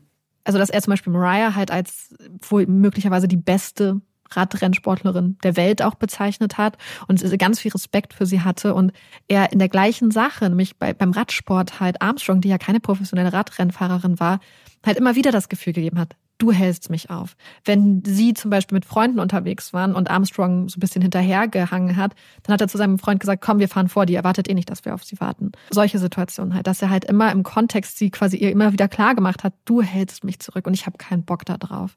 Hm. Was natürlich, also mich persönlich würde das halt unglaublich verletzen, wenn ich sowas mitkriegen ja. würde. Und gerade wenn andere Leute das mitkriegen. Ich glaube, dass das halt wirklich auch dazu geführt hat, dass sie halt auch sehr viel, sehr unsicher ist. Das wollte ich noch sagen zu dieser Unsicherheit, die du angesprochen mhm. hattest. Und das ist ja vielleicht schon ganz interessant, weil das natürlich jetzt auch viel schon eigentlich mit der Taten, ob man sich das vorstellen kann, zu tun hat. Nämlich genau dieses Motiv, was äh, auch präsentiert wird. Aber wir gehen jetzt mal so ein bisschen halb chronologisch vor und fangen nochmal an mit der Waffe und der Munition. Und ähm, es gab dann einen ballistischen Experten, der hat quasi überprüft, ob die Waffe, also diese Sig-Sauer Pistole von Armstrong, passt zu den Patronenhülsen vom Tatort. Er persönlich hat gesagt, seiner Erfahrung nach ist es ein Match, wobei das von der Verteidigung ähm, kritisiert wurde, weil gesagt wurde, selbst, also dass, dass diese Wissenschaft nicht ganz so genau ist, wie es quasi dargestellt wird. Und die haben es in Frage gestellt. Aber der Experte hat quasi gesagt, es passt seiner Meinung nach. Und zusätzlich haben wir natürlich noch die Munition, die am Tatort gefunden wurde, was genau die gleiche Art von Munition ist, die auch Strickland wenige Monate zuvor gekauft hatte. Das heißt, das ist natürlich dann theoretisch schon ein sehr großer Zufall. Ist übrigens nicht das einzige mit der Waffe, denn es ist auch so, dass Armstrong wohl einige Zeit vor der Tat mit ihrer Schwester Christy ähm, schießen gegangen ist und Schießübungen gemacht hat. Also mm. an so einer Shooting Range. Dann haben wir den Jeep. Also das Auto, was da von der Überwachungskamera aufgezeichnet wurde, dieser Jeep ist wohl genau eine Minute nachdem Mariah quasi in der Wohnung angekommen ist, vorgefahren vor das Grundstück. Was sie dort gemacht hat, dafür hat sie nie eine Erklärung gegeben. Das Ganze wird übrigens auch noch durch GPS-Daten unterstützt. Diese GPS-Daten zeigen, dass Armstrong kurz vor der Tat am Tatort angekommen ist und dann zwei Minuten nach der Tat weggefahren ist. Und diese GPS-Daten stehen übrigens auch nicht alleine, weil man könnte natürlich sagen, ah, theoretisch könnte auch jemand das anderes, das Auto haben oder das Handy. Aber sie hat auch tatsächlich SMS geschrieben, die auch bestätigen, dass sie am Handy war. Und damit kommen wir dann weiter zum Fahrrad. Mariah hatte ja dieses geliebte Specialized Fahrrad, dieses Rennrad von ihr. Und dieses Fahrrad hatte man ja 20 Meter entfernt in so einem Bambusbusch gefunden. Hm. es gibt auch die Aussage eines Nachbars, der gesagt hat, dass er gesehen hat, wie quasi jemand auf diesem Fahrrad quasi so halb weggefahren ist. Und das Interessante ist, dass man dann halt am Sattel und auch am Lenker des Fahrrads DNA-Spuren findet oder DNA findet, die zu Armstrong passt. Keine DNA hingegen von Strickland. Und für die Anklage spricht das natürlich dafür, dass Armstrong nach der Tat dieses Fahrrad mitgenommen hat, kurz damit gefahren ist und es dann weggeworfen hat. Also auch nur ein paar Meter. Während die Verteidigung sagt, dass sie glauben, dass das eine Übertragung quasi war von DNA. Strickland hatte Mariah ja mit dem Motorrad abgeholt und dabei hatte er ihr Armstrongs Helm gegeben. Und die Verteidigung argumentiert nun, dass quasi von diesem Helm DNA auf Mariah transportiert wurde und von Mariah dann auf das Fahrrad möglicherweise. Aber ja nicht von Wobei, ihm. Das ergibt ja dann keinen Sinn. Von ihm nicht. Nee, und deswegen uns hat auch die Anklage gesagt, beziehungsweise Experten und Expertinnen der Anklage, dass eine solche Übertragung quasi von Armstrong auf den Helm, vom Helm auf Mariah und von Mariah auf das ähm, Fahrrad extrem unwahrscheinlich ist und dass sie davon eigentlich, dass sowas noch nicht irgendwie nachgewiesen wurde. Und dass es dann viel mehr Sinn ergeben würde, wenn man dort Stricklands DNA gefunden hatte, weil die ja den ganzen Abend zusammen unterwegs waren und sie ihn, also sie saß ja auch auf dem Motorrad hinter ihm und hat ihn quasi mit den Armen festgehalten. Das heißt, es hätte dann eher seine DNA theoretisch mhm. sein können. Das heißt, es spricht dafür, dass, beziehungsweise es gibt eigentlich keine andere Möglichkeit, wo ihre DNA da dann noch, wie ihre DNA da hätte hinkommen können, wenn man diese Vierfachübertragung ausschließt. Es wurde aber auch noch andere DNA am Fahrrad gefunden, äh, die konnte aber keiner Person klar zugeordnet werden, beziehungsweise keinen Person. Man konnte nicht genau sagen, ob es von einer Person war oder mehreren. Sicher ist, dass es auf jeden Fall von einer männlichen Person noch war. Das heißt, es könnte theoretisch die DNA von Strickland auch gewesen sein, aber es waren halt so geringe Spuren, dass man es nicht klar sagen konnte. Ja, ich glaube, das Ding ist bei DNA, dass man sich das manchmal so vorstellt als, oh, immer wenn ich etwas berühre, dann hinterlasse ich hundertprozentig auch DNA da. Das haben wir ja aber in der Vergangenheit mhm. schon gesehen, das ist ja gar nicht so. Jetzt vorausgesetzt, guck mal, sie hat jetzt nicht gar nicht drauf geachtet, keine Handschuhe getragen und sonst was. Selbst mhm. dann heißt es nicht, ich berühre etwas und hinterlasse so unfassbar viele Spuren an DNA. Wir ja. hatten schon oft Fälle, oder sieht man generell in True Crime, dass es gar keine DNA gibt von jemandem, der sich ja. nicht mal großartig Mühe gegeben hat, das irgendwie zu verstecken. Und in dem Fall, in dem wir aber DNA haben und ich, wie gesagt, dieses Vierfache auch für einfach sehr unwahrscheinlich halte. Und also ich als absolute Laien, ja, ähm, die, die Expertenmeinungen gehen, sagen es ja auch, hast du gerade gesagt. Ich, ich wüsste halt nicht, sie hat ihr das Fahrrad ja auch nicht ausgeliehen oder so. Dafür, da, da. Nee, es gibt, es gibt ja keine örtliche Überschneidung. Genau zwischen Armstrong und dem Fahrrad. Ja, eben. Und, mh, und ja. worüber ich auch noch nachgedacht habe, ist, ob es vielleicht auch diese Persönlichkeit der Tat nochmal unterstreicht. Ja. Weil wir haben ja diese Situation, dass Mariah zweimal in den Kopf geschossen wurde und sich die Person dann, also vermutlich Armstrong, über sie stellte und ihr ins Herz schoss. Mhm. Und dieser Schuss in den, ins Herz, ähm, für die Ermittler war das eigentlich so ein Hinweis darauf, dass es wirklich noch Rage war, mhm. möglicherweise. Also so was Persönliches, sich darüber zu stellen und über sie zu erhöhen. Und ich frage mich, ob das Fahrrad auch so ist. Ja. Wenn du Radprofi bist und es ist dein Fahrrad, dann ist das ja so wie dein ein Teil von dir möglicherweise. Dann ist es für dich wahrscheinlich der wichtigste Gegenstand, den du hast. Und deswegen glaube ich, dass wenn du eine Person wirklich hast, dass du ihr vielleicht sowas Wichtiges wegnehmen wolltest und es dann einfach vielleicht in den Busch schmeißt, warum auch immer. Darüber habe ich auch nachgedacht. Ich finde, die ganze Tat schreit nach Emotionen in irgendeiner Form, weil mhm. es war ja nicht nur, dass dieser dritte, der dritte Schuss war ja auch zeitlich verspätet. Ne? Also hast du ja, glaube ich, gesagt, dass ja, so man mit einem Moment. Genau. Ja. Das heißt, es muss ja in dem Moment schon irgendwie, also oder ich glaube, jeder Person, die zweimal in den Kopf schießt, ist klar, dass es relativ wahrscheinlich ist, dass man damit eine Person getötet hat. Dieses dritte ins Herz wirkt extrem emotional. Und anders als zum Beispiel, wenn man das Fahrrad jetzt klauen würde, um vielleicht einen Raub mhm. irgendwie zu inszenieren, dann würdest du es ja nicht so nah dran im Busch werfen. Dann würdest du es ja, ja, vielleicht komplett klauen oder irgend, also zumindest weiter mhm. mindestens, würde ich jetzt mal von ausgehen. So war ja garantiert, dass man es finden würde. Das kann ja irgendwie ja damit musst du ja gerechnet haben in dem Moment. Deswegen ja. finde ich auch, dass es mehr nach Emotion schreit als nach irgendeinem anderen Grund. Und etwas mhm. zu nehmen, was ja auch die beiden verbindet, ist ja auch nochmal eine Symbolik. Es geht ja nicht nur darum, dass sie ja, es stimmt. liebt, sondern dass es auch so ein Verbindungsding zwischen den beiden war.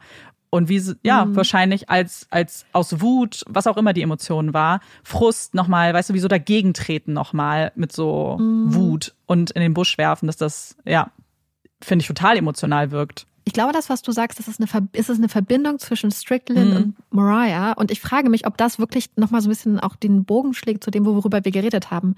Dass sie nicht nur eifersüchtig war auf diese vermutete romantische Verbindung, sondern dass Mariah durch ihre Fähigkeit, die ja von Strickland wohl ganz krass bewundert wurde, dass da auch noch eine Verbindung ist, wo du weißt, da, egal wie emotional wir uns verbunden sind, das werde ich nie nachstellen können. Ja. So dieses, diesen Respekt, den er Mariah entgegenbringt, wo er sagt, ey, das ist wahrscheinlich mit die beste Sportlerin in diesem Beruf, also in diesem Sport der Welt möglicherweise, auf jeden Fall die beste in den USA, während er dir gegenüber immer wieder auch vor Freunden klar macht, dass ja. du ihn zurückhältst, dass du es nicht kannst, frage ich mich, ob das wirklich wirklich auch so dieses romantische ist und gleichzeitig noch dieses mein Freund, mein Partner respektiert und schätzt diese Frau auf eine Art hm. mit einem Respekt, den er mir vorenthält den er mir nicht nur vorenthält, sondern auch immer wieder abspricht. Ja. So. Voll. Und deswegen, dass vielleicht das Fahrrad dann so dieses, sie ist nicht nur eine junge, super hübsche Frau, sondern sie ist auch, sie hat auch noch eine Fähigkeit, die sie zu etwas Besonderem macht. Sie ist nicht irgendeine. Sie ist special. So wirklich krass einzigartig durch ihre sportliche Leistung. Ja, es erinnert halt an genau die mhm. Unsicherheit, die man selber halt wahrscheinlich hat und dass das ja. Fahrrad da ja wirklich auch wie so einen symbolischen Charakter hat, genau das, was du sagst, weil am mhm. Ende des Tages ist das ja wahrscheinlich nur ein Beispiel von vielen, wo er ihr irgendeine wahrscheinlich Grund zur Unsicherheit auch gegeben hat. Ähm, aber das, was die beiden halt verbindet, das heißt, es wird halt so viel größer als vielleicht ein anderes Thema auch noch. Und ja.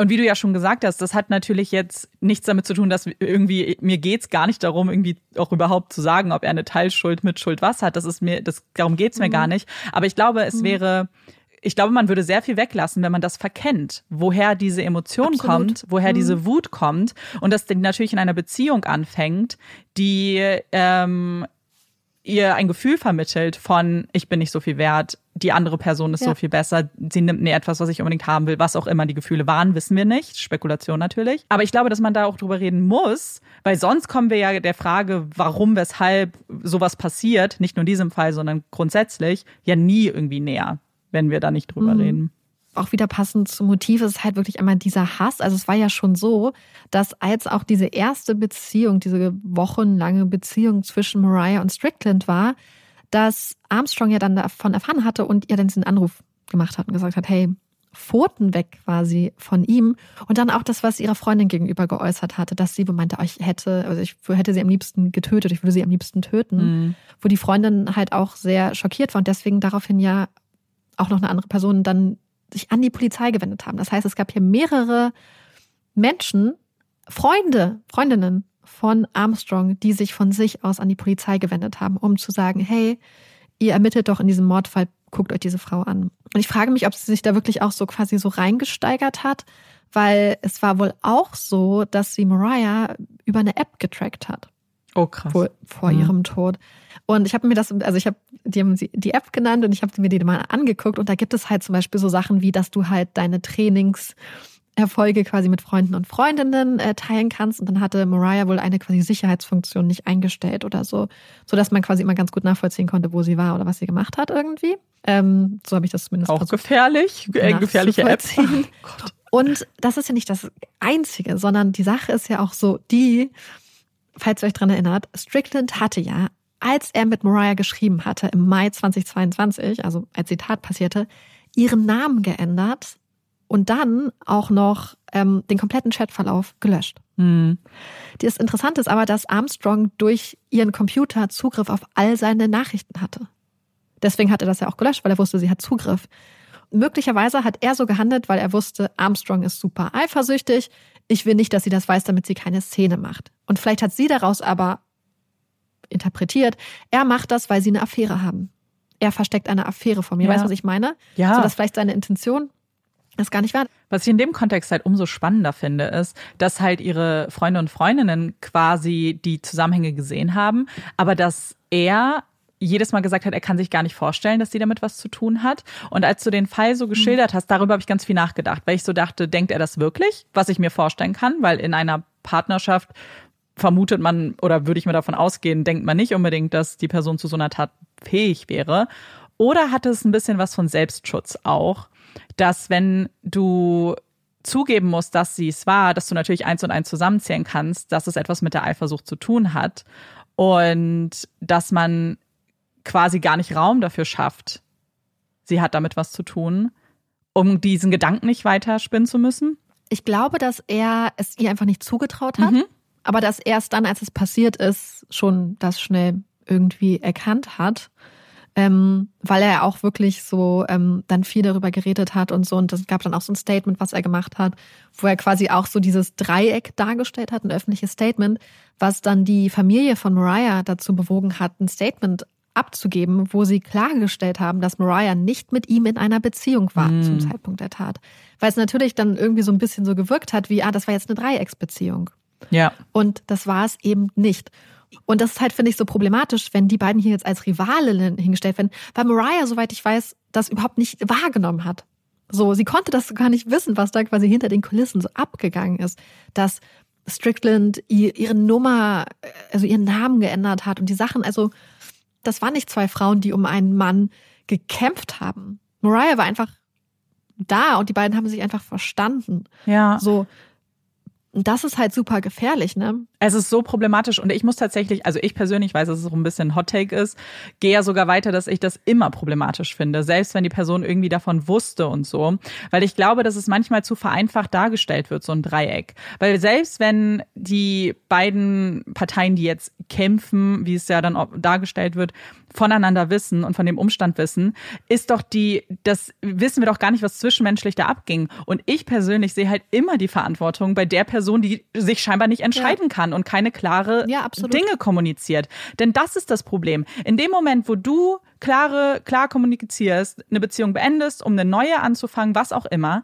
ist es ja erstmal klar. Was danach noch passiert und emotional, das ist ja nochmal eine andere Sache. Aber ich finde, dass oft werden ja auch Dinge versprochen. Oft werden Dinge irgendwie, bleibt jemand in einer Beziehung und hält die andere Person warm. Da passiert ja so viel, was gar nicht so mhm. einfach in einem Dreieck darzustellen ist. Und deswegen finde ich das immer so problematisch, weil der Fokus so verrückt wird. Ich, in diesem, in diesem mhm. Fall ist es natürlich besonders krass, aber mhm. generell halt einfach so. Mhm. Da gibt es ja eine Person, die offensichtlich keine ja. klaren Ansagen Partner oder Partnerin gegenüber macht. Ja, ich, ich denke auch, dass das halt ein falsches Narrativ ist, was mhm. einfach die Verantwortung ähm, auslagert. Und, ja. Ähm, und ja, hier halte ich es wirklich für ähm, besonders schädlich. Ähm, und manchmal ist es auch nicht leicht, Beziehungen zu verlassen, insbesondere wenn das ganze Leben so miteinander verflochten ist. Aber ich finde, dass er hier eine ganz klare ähm, Verantwortung gehabt hätte, insbesondere auch Mariah gegenüber. Ja. Wobei es natürlich nicht seine Tat ist und er, wie gesagt, ähm, niemand hätte vorhersehen können. Naja, das ist ja die krasseste Eskalation irgendwie. Ähm, ja. Davon geht man halt nicht aus. Ich glaube nur, warum es sich halt lohnt, darüber zu reden, weil man das ja im Kleinen auch immer noch sieht. Also, was ist immer noch? Ja. Wovon rede Und weil man es ja auch verstehen ja. möchte. Genau. Und, ähm, Ja. Ja, dass es halt einfach so normal irgendwie ist und dass, genau, dass man das so ein bisschen trennt von Tat und so, aber halt auch nicht ganz trennen Ja. kann, weil natürlich das in das Motiv einspielen könnte. Also es ist, Ja, bei, ganz ehrlich, Mhm. bei Taten, die irgendwie irgendwelche Form von Beziehungen ja beinhalten, das tun ja viele, muss man sich die Beziehung halt auch angucken, weil sonst Ja. das ist so ein Absolut. großer Bestandteil der Absolut. Tat irgendwie auch, ohne dass jemand schuldig der Tat dann oder Mhm. mitschuldig wird. Mhm. Total. Und ich kann es jetzt an dieser Stelle schon mal spoilern. Amanda, was glaubst du, zu welcher Entscheidung kommt die Jury? Also ich persönlich würde zu schuldig tendieren, Mhm. weil ich war ein bisschen überrascht, als du auch gesagt hast, ein Indizienprozess, weil ja, es sind Ja. schon Indizien jetzt, wenn ich genauer drüber nachdenke, aber gerade so DNA an dem Fahrrad und so, das DNA nimmt Ja. man ja selber immer als so Beweis wahr, aber klar, das Fahrrad hat ja nicht direkt was mit der Tat zu tun, deswegen Mhm. gilt es wahrscheinlich nicht als Beweis, Beweis. Ähm, aber für mich waren es, es ist einer der Fälle, wo ich schon das Gefühl habe, da gibt es einige Indizien, die nur diesen Schluss zulassen. Und das ist ja das, was ein Indizienprozess am Ende muss, eine Kette zu bilden, die nur in eine Richtung deutet. Und für mich ist das in dem Fall jetzt schon relativ aussagekräftig. Aber ich bin gespannt.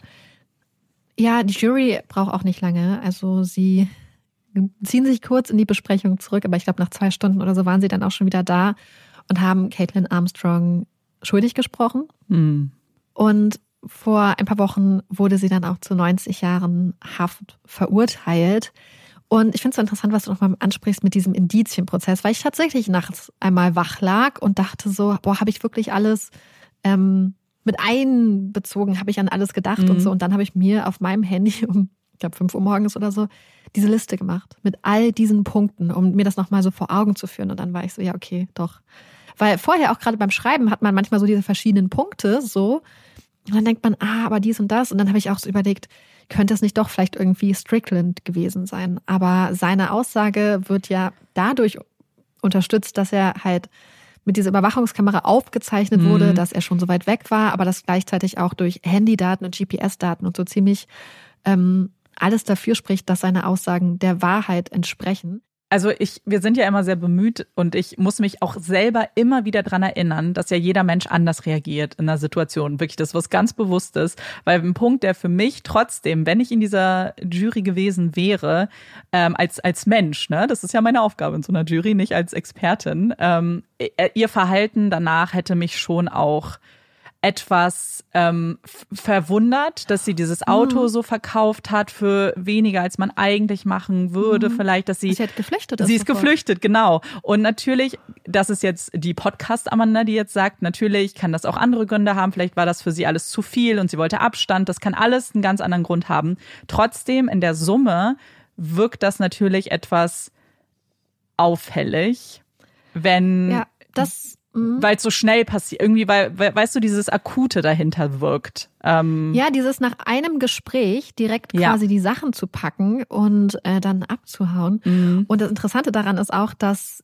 ihr ihre Verteidigung versucht hatte, diese Beweise, also diese Idee, dass sie geflüchtet ist, also nach, also erstmal nach New York abgehauen ist und dann nach Costa Rica, dass das ausgeschlossen werden sollte. Aber das haben sie nicht durchbekommen, Mhm. weil tatsächlich ähm, so eine Flucht da als ähm, auch als quasi Indikator zumindest für so ein Mindset und möglicherweise schuldiges Ja. Mindset quasi angesehen werden kann. Und als Information, die für die Geschworenen auf jeden Fall interessant sein könnte. Und ich habe es dann auch, ich lag dann wirklich nachts so wach und habe mir diese ganzen Punkte angeguckt in, in der Summe und habe dann überlegt, wie groß müsste der müsste der Zufall sein, dass zufällig all diese Sachen gleichzeitig passieren, zumal sie, zumal sie ja keinerlei Erklärung hatte, was sie da gemacht hat. Sie hat ja keinerlei alternative Erklärung für irgendwas geboten, Mhm. ja. Außer dieses, ja, es wurde halt irgendwie so übertragen. Dann dachte ich, wie groß ist die Wahrscheinlichkeit, dass zufällig so eine One in a Million DNA-Übertragung vielleicht stattfindet? Wie groß ist die Wahrscheinlichkeit, dass ihre DNA an zwei Stellen ist? Vor allem hätte ja, und das ist noch so eine andere Sache, die mir aufgefallen ist, das Fenster, in dem die DNA von Mariah auf ihr Bike übertragen werden konnte, wäre ja sehr kurz gewesen. Weil sie ist quasi wiedergekommen von dieser Motorradfahrt, wo sie sich angeblich am Helm die DNA quasi zugezogen hätte. Und dann hätte sie ja direkt ihr Fahrrad am Sattel und am Lenker anfassen müssen. Ja. Und dann kam schon die nächste Person. Und das spricht für mich auch wieder für eine ihr bekannte Person, weil sie ja die Person reingelassen haben muss. Es gab keine Anzeichen für krassen Struggle oder dass sich irgendwer da widerrechtlich Zutritt verschafft hat. Mhm. Und ich glaube nicht unbedingt, dass sie die Art von Person ist, die, wenn da eine fremde Person jetzt stehen würde vor der Tür im Dunkeln, dass sie dann einfach sagen würde, ja, willkommen. Ja, rein. Voll. Und ähm, das, das war einfach so meine Gedanken. Deswegen, als ich dann da so lag und diese Liste, weil eine meiner größten Ängste ist ja wirklich, und ähm, dass man irgendwann mal einen Fall hat, den man aufgrund der Information so und so erstmal einschätzt und bewertet. Und ich glaube, es ist uns eh bewusst. Das sind erstmal Einschätzungen, die immer geprägt sind von unserem Mindset, die immer geprägt sind, vielleicht auch allein von einem Film, den wir geguckt haben, allein von irgendwas, was wir gerade, was uns persönlich gerade ähm, passiert ist, äh, wie auch immer. All diese Sachen prägen ja die Einschätzung einer Situation, die man trifft. Mhm. Ich habe immer Angst, dass man dann eine falsche Einschätzung macht, dass man aus Versehen mal im Podcast jemanden als schuldig darstellt, der eigentlich vielleicht zum Beispiel zu Unrecht da ja. sitzt, weil einem vielleicht die Hälfte der Geschichte verschwiegen wurde oder die Informationen nicht zugänglich sind. Und deswegen mhm. hatte ich hier auch wieder, weil es Indizienprozess ist, lag ich wirklich so wach und war so. Aber dann habe ich es gesehen, dachte, es wären so viele Zufälle. Es wären so viele Zufälle, die zusammenkommen würden. Bei der einen Person zufällig, die ein Motiv hat und eine Vorgeschichte und Mhm. Die, also weißt du, was ich meine? Es wäre einfach super viel.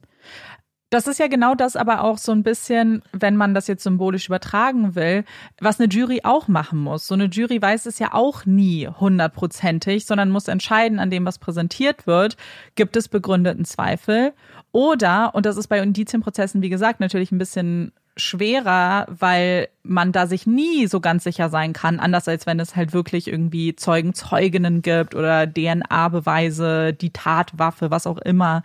Mhm. Das ist natürlich was ganz, ganz anderes. Und eine Jury kann falsch liegen, haben wir in der Vergangenheit schon ganz äh, häufig gesehen. Und das ist ja im Prinzip auch das, was man irgendwie machen muss. Und ich muss sagen, anders als bei anderen Indizienprozessen, die ich auch mir schon angeguckt habe, finde ich es bei dem ja. schon relativ viel, was man hat. Also ja. manchmal finde ich's ich auch wirklich, er kriegt so Bauchschmerzen, wie da überhaupt ein Prozess zustande mhm. kam. Ähm, mhm. Und dann noch eine Verurteilung manchmal ja sogar. Hier bin ich schon so, ja. dass ich die Kette sehe und ich sehe, um begründeten Zweifel überhaupt in mir wecken zu können, muss ich so über so viele Hürden springen, dass das nicht mehr reicht, mhm. glaube ich, für begründeten Zweifel. Wir benutzen ja ganz oft dieses Bild des Netzes, was so gebaut mhm. wird aus diesen ganzen Indizien. Und ich habe das Gefühl, dass selbst wenn ein Punkt weggehen würde, zum Beispiel DNA, ja. wären dann immer noch so viele Indizien. Man müsste schon sehr, sehr viele Punkte wegmachen, weil sonst ja auch immer noch die Waffe, ja. Selbst wenn die Waffe nicht, ähm, selbst wenn man nicht die, diese ballistische Überprüfung hätte, dass die Markierungen quasi genau zueinander passen, und ja. das zum Beispiel uneindeutig wäre, wäre es trotzdem noch der richtige Typ Waffe und diese spezifische Munition, die ja. sie hatte, ja.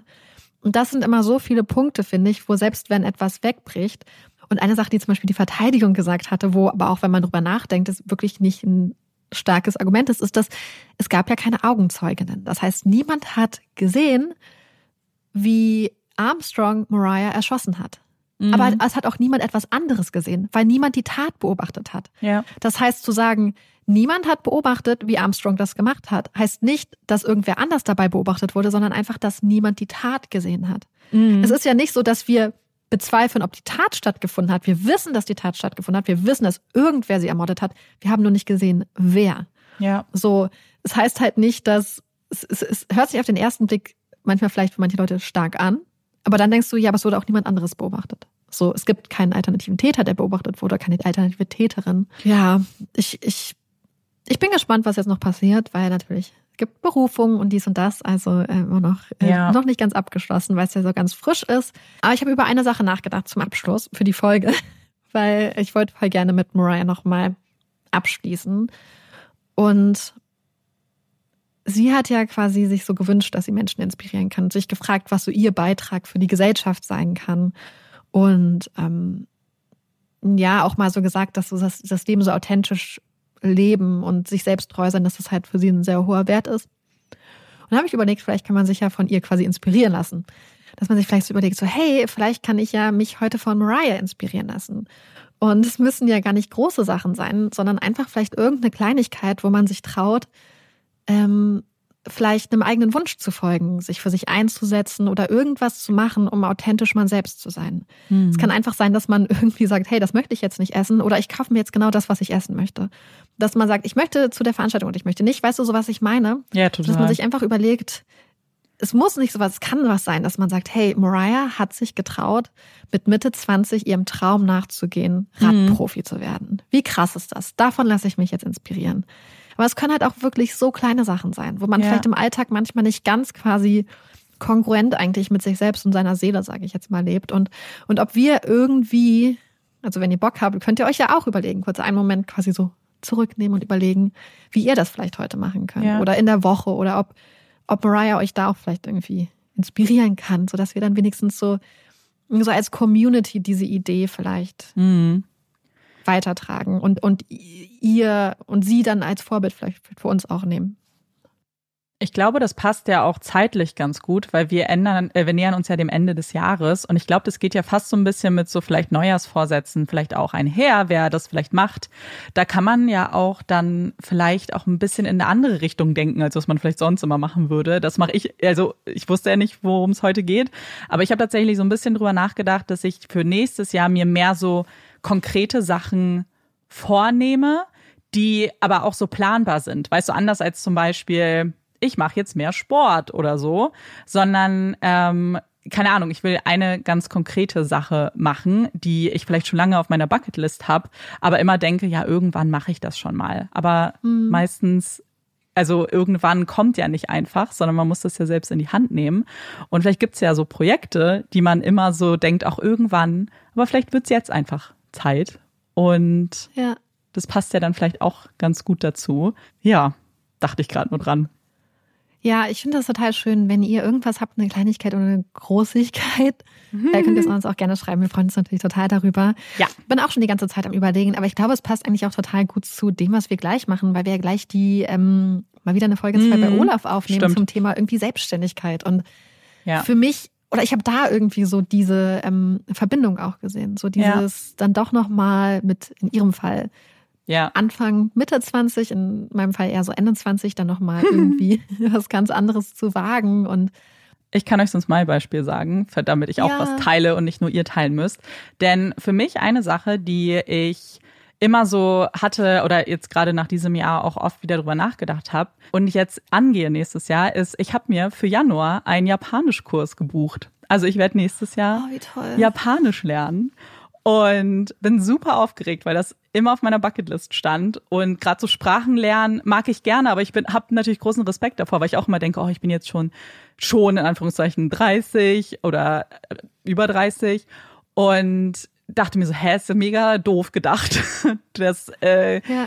machen Leute noch, weißt du, in viel fortgeschritteneren Lebensabschnitten. Ähm, es ist alles so ein bisschen so eine Unsicherheit, glaube ich, die ich selber habe und dachte, nee, du willst es mhm. so gerne machen. Das ist, das will, ich habe so Lust darauf und ich habe es mhm. jetzt gebucht und nächstes Jahr wird mein Japanisch lernen, ja. Mega cool. Finde ich mhm. richtig, richtig toll. Ja. Was hattest du schon mal erzählt, mich. dass du das gerne machen würdest? Ja, ja und jetzt habe ich es gemacht. Also ja, ich habe auch, also ich, weil ich ja zum Beispiel, ich weiß nicht, ich habe auch immer den Traum, zum Beispiel Berlin zu verlassen. Und das ist für mich zum Beispiel so eine ganz große Sache. Oder Berlin zumindest so ein bisschen halb zu verlassen und irgendwie so einen Zufluchtsort woanders zu haben. Mhm. Und äh, ja, also vielleicht äh, klappt das ja auch irgendwann. Das wäre für mich auf jeden Fall so ein, so ein Traum, so, so ein richtig großer Wunsch. Wo ich glaube, dass wenn ich das schaffen würde, dass es mir so viel helfen würde, so quasi authentisch ich selbst zu sein. Weißt du, was ich ja. meine? So ja, ja, mehr im Einklang eigentlich mit dem zu sein, was auch so meine Bedürfnisse sind. Ja, ihr könnt es gerne schreiben. Voll. Ich bin sehr gespannt, was ihr vielleicht habt. Ähm, so für Ideen, Sachen, die ihr vielleicht auch schon aktiv umsetzt. Ähm, das fände ich nämlich als sehr interessant und vielleicht können wir uns alle auch ein bisschen äh, inspirieren. Weil ich liebe ja sowas zu lesen, weil ich dann immer denke, so, oh mein Gott, das könnte ich vielleicht auch machen. dann wächst ja, immer die eigene Bucketlist voll. Ja, bei mir auch bin sehr gespannt. Danke auf jeden Fall, dass du uns den Fall mitgebracht hast. Und damit wir vielleicht jetzt auch ein kleines bisschen aufatmen können, kommt hier unsere Puppy Break. Yay!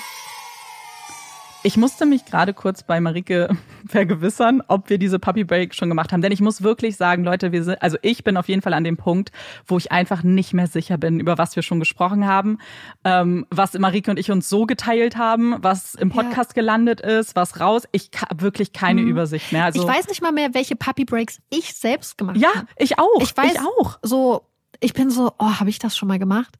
Ich, ja ich, ganz schrecklich, weil bei einigen Tieren denke ich immer so, oh, habe ich die schon? Habe ich die schon? Mm, total, geht mir absolut ja. genauso. Deswegen einmal die ultimative äh, Vorwarnung, dass eventuell wir uns doppeln könnten, weil ich wirklich mich nicht mehr dran erinnere. Aber ich wollte heute über etwas sprechen, was ich bei Instagram gesehen habe vor ein paar Tagen. Das fand ich super niedlich. Es war nämlich ein Post vom ZDF heute. Und zwar haben die gute Nachrichten aus Neuseeland geschickt, denn da wurden in der Nähe von Wellington jetzt zum ersten Mal Kiwiküken in freier Wildbahn gesehen. Und das ist jetzt schon 150 Jahre nicht mehr passiert. Das heißt, es ist ganz, ganz aufregend, denn der Nationalvogel Neuseelands ist vom Aussterben bedroht. Und dass es diese Kiwi-Küken jetzt da gibt in diesem Vorort von Wellington, hat wahrscheinlich auch mit der Arbeit von ganz tollen Tierschützern und Tierschützerinnen zu tun. Denn die haben versucht, diese Vororte so ein bisschen als neuen Lebensraum für Kiwis zu erschließen und haben da Tiere ausgesetzt, haben sich also um die Tiere gekümmert und dann in die freie Wildbahn entlassen. Und da wurden jetzt eben diese zwei Kiwi-Küken, die kleinen Bibis, gesichtet. Und das äh, freut auf jeden Fall ganz ganz, ganz viele Menschen, ich glaube in Neuseeland, aber generell mich hat's auch total gefreut, weil ich finde es ja so traurig, mir vorzustellen, dass Tiere eben einfach aussterben. Ich, haben, wir, haben wir ja äh, interessanterweise vor zwei Folgen erst drüber ja. geredet. Und ich war mir nicht sicher, ob wir eine Kiwi Break schon hatten. Und ich habe jetzt trotzdem ein paar kleine Fakten noch dabei, einfach nur für den Fall, dass wir es noch nicht hatten. Und zwei nämlich, die ich ganz, ganz interessant fand. Und zwar geht es nämlich auch um die Kiwi-Babys, denn die schlüpfen aus Eiern. Und dabei haben es die Kiwi-Weibchen auch wirklich nicht leicht, im wahrsten Sinne des Wortes. Denn die legen so ein Riesenei. Und dieses Riesenei wiegt ungefähr 25 Prozent ihres eigenen Körpergewichts. Also, wenn man sich jetzt vorstellt, irgendwie so eine Person, so eine 60 Kilo Frau wird jetzt hier in dem Artikel zum Beispiel gerechnet, würde dann ein 15 Kilo schweres Baby gebären. Und das ist wirklich, wirklich viel, wenn man das mal hochrechnet. Und was ganz interessant ist, ist, dass äh, die, nachdem sie das Riesenei gelegt haben, dann erstmal ein bisschen Päuschen haben, denn das Ausbrüten, was bis äh, zu beziehungsweise sogar über zehn Wochen dauern kann, übernehmen dann die Männchen. Und eine Sache, die ich auch ganz süß fand, ist natürlich die Frage beziehungsweise der Fakt, den sicherlich eine, einige kennen, dass Kiwis nicht fliegen können. Und dazu gibt es eine Legende, eine Maori-Legende, die das so ein bisschen erklären soll auf eine ganz schöne Art und Weise, warum Kiwis nicht fliegen. Und die wollte ich auch mit euch teilen, weil ich die einfach so niedlich fand. Und zwar war es nach dieser Legende so. Es gab einige Käfer, die Bäume angegriffen haben, woraufhin der Waldgott Tane Mahuta die Vögel auf den Bäumen gefragt haben, ob irgendwer ihm bei dem Kampf gegen diese Käfer unterstützen würde und dann auf den Waldboden runterkommen würde. Und da haben sich nur die Kiwis dazu bereit erklärt. Und der Waldgott hat aber auch gesagt, wenn ihr runterkommt, dann verliert ihr die Fähigkeit zu fliegen und ihr werdet nie mehr das Licht sehen. Und das hat die Kiwis aber nicht gestört. Sie haben sich trotzdem bereit erklärt. Und für diesen Mut hat der Gott sie natürlich trotzdem belohnt und sie zu dem bekanntesten und beliebtesten Vogel erklärt. Und das fand ich irgendwie niedlich. Und das waren meine ja. kleinen Kiwi-Fakten für heute. Sehr niedlich. Hast du eine Empfehlung für uns? Ja, ich habe eine Empfehlung. Hm, Surprise. Ich habe tatsächlich ein paar, mehrere Empfehlungen aktuell, aber. Oh, wow. Ähm, Nicht alle auf einmal, teilst du ein. Ich möchte ein Buch empfehlen, beziehungsweise ich habe es als Hörbuch gehört und war sehr begeistert von der Stimme der Autorin, die das nämlich selber äh, vorliest. Es geht um das Buch Geld spielt keine Rolle von Anna Meyer. Und was ist das für ein Buch? Hm, der Titel verrät es schon. Es ist, es geht um Geld und eigentlich so ein bisschen darum, oh, es ist total schwer zu beschreiben. Es sind eigentlich quasi Geschichten aus Meyers Leben, wie sie quasi ankommt in so dieser mittleren Gesellschaftsschicht, wo auf einmal Geld eine ganz andere Rolle und vielleicht eine ganz andere Bedeutung hat, als sie das vielleicht von ihrer Kindheit und ihrer Jugend irgendwie gelernt hat. Und dann äh, berichtet sie in den verschiedenen Kapiteln anhand von Geld, was sie ausgegeben hat, ähm, teilt sie einfach Gedanken zu Geld und Situationen und macht sich Gedanken über dieses Thema, so zum Beispiel, wie sie ganz viel Geld für eine Katzentherapeutin ausgegeben hat und wie sie versucht haben, Probleme mit ihren Katzen zu lösen. Und dann halt auch mit der Frage verknüpft, was wäre gewesen, wenn wir dieses Geld zum Beispiel nicht gehabt hätten. So.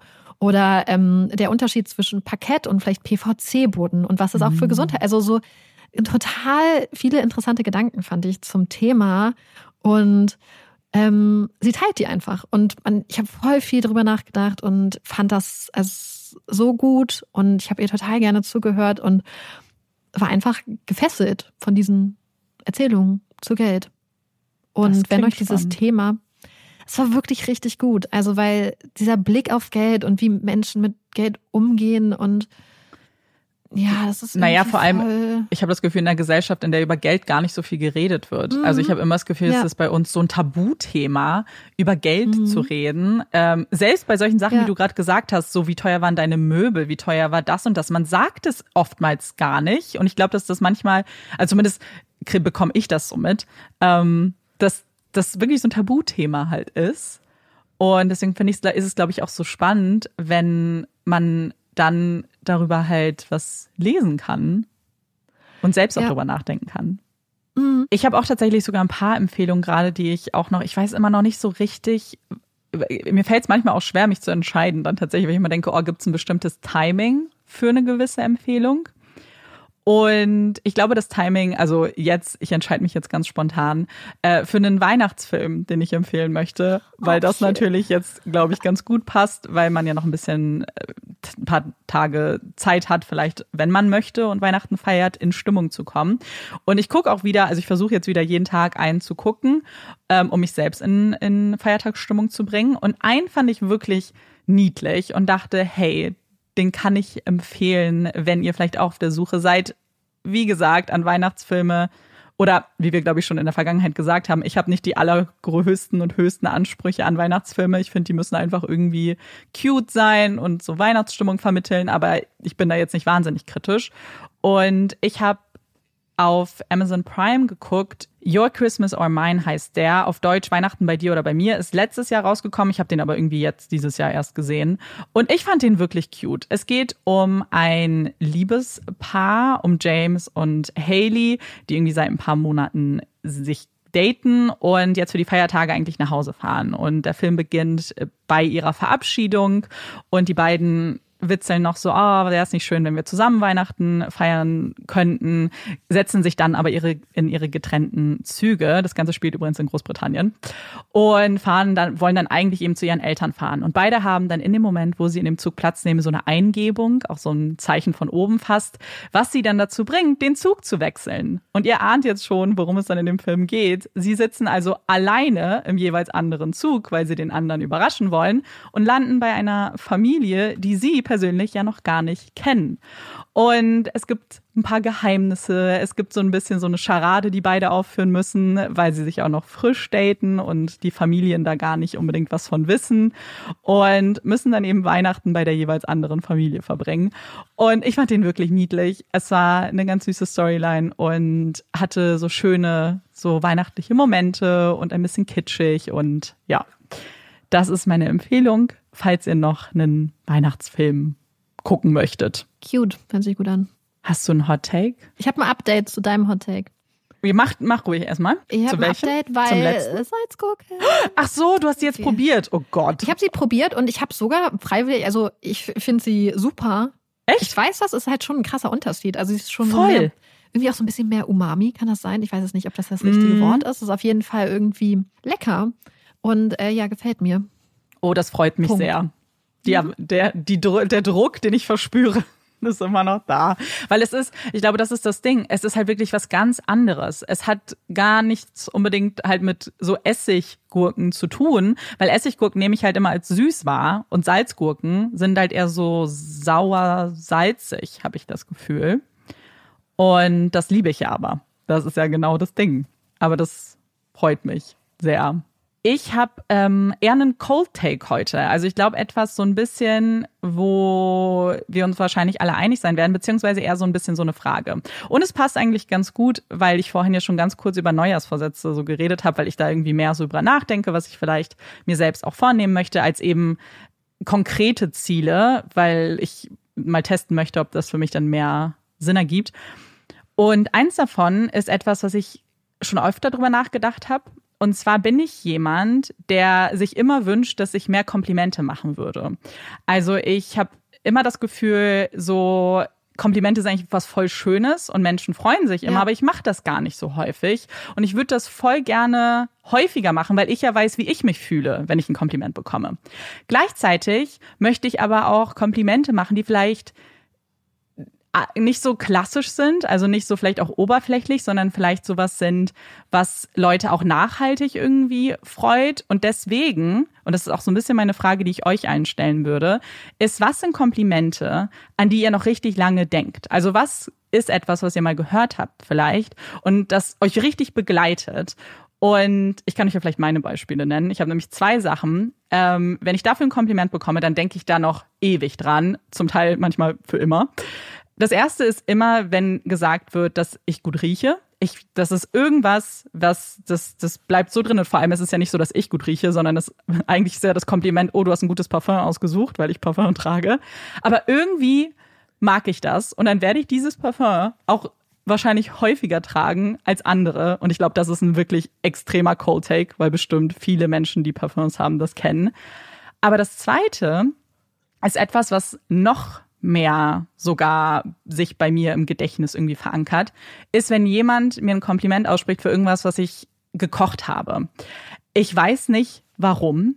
Wenn ich Essen mitbringe oder für irgendwen was koche und jemand sagt, oh mein Gott, das schmeckt voll gut, dann, ich werde das niemals vergessen. Das wird für immer und ewig in mir drin bleiben und ich werde da so häufig drüber nachdenken. Ich habe mir vorhin Couscous gemacht und ich hatte zu dem Geburtstag einer Freundin vor ein paar Monaten Couscous-Salat mitgebracht und irgendwer hat den total doll gelobt und dann haben ganz viele den gelobt und ich habe sofort wieder dran gedacht und ich war so, oh, das war voll schön und das hat mich voll gefreut. Mhm. Und das sind so die Sachen, die bei mir so krass drin bleiben. So, also ich liebe alle anderen Komplimente auch, aber das ist so wirklich das, woran ich dann sehr, sehr häufig denke.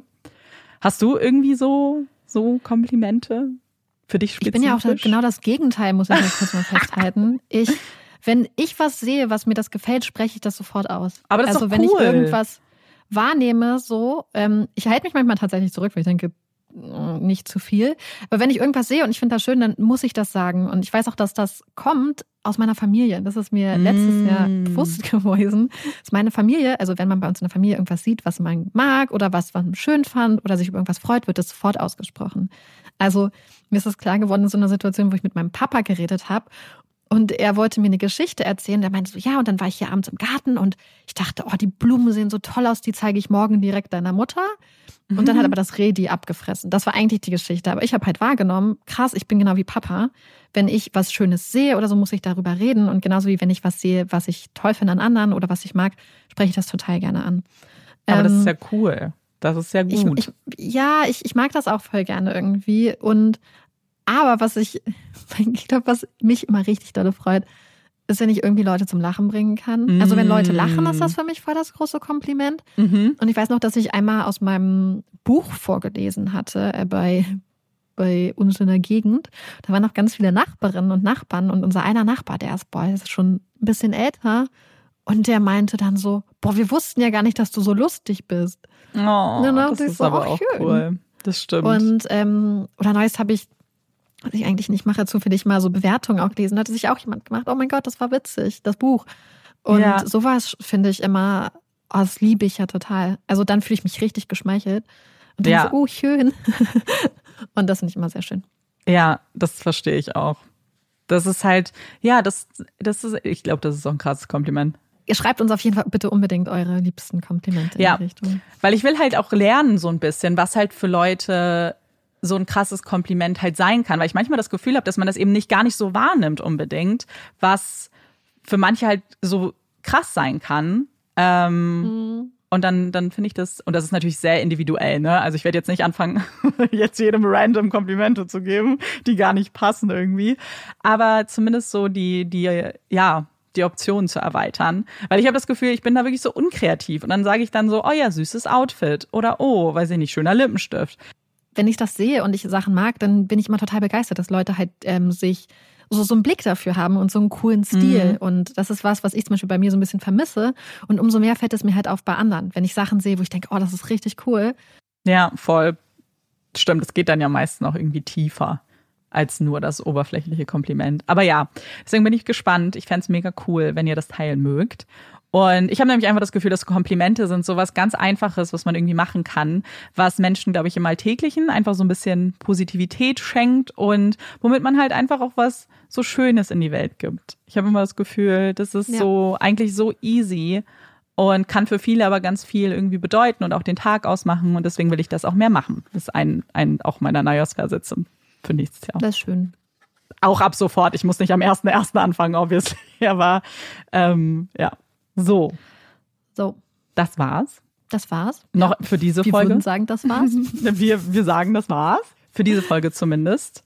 Wir nehmen ja. jetzt gleich nämlich noch äh, zwei bei Olaf auf, aber das kommt erst später. Wir hoffen, euch hat diese Folge gefallen. Wir würden uns total freuen, wenn ihr uns beim nächsten Mal auch wieder zuhört. Ich bin Amanda. Ich bin Marike. Und das war Puppies in Crime. Tschüss.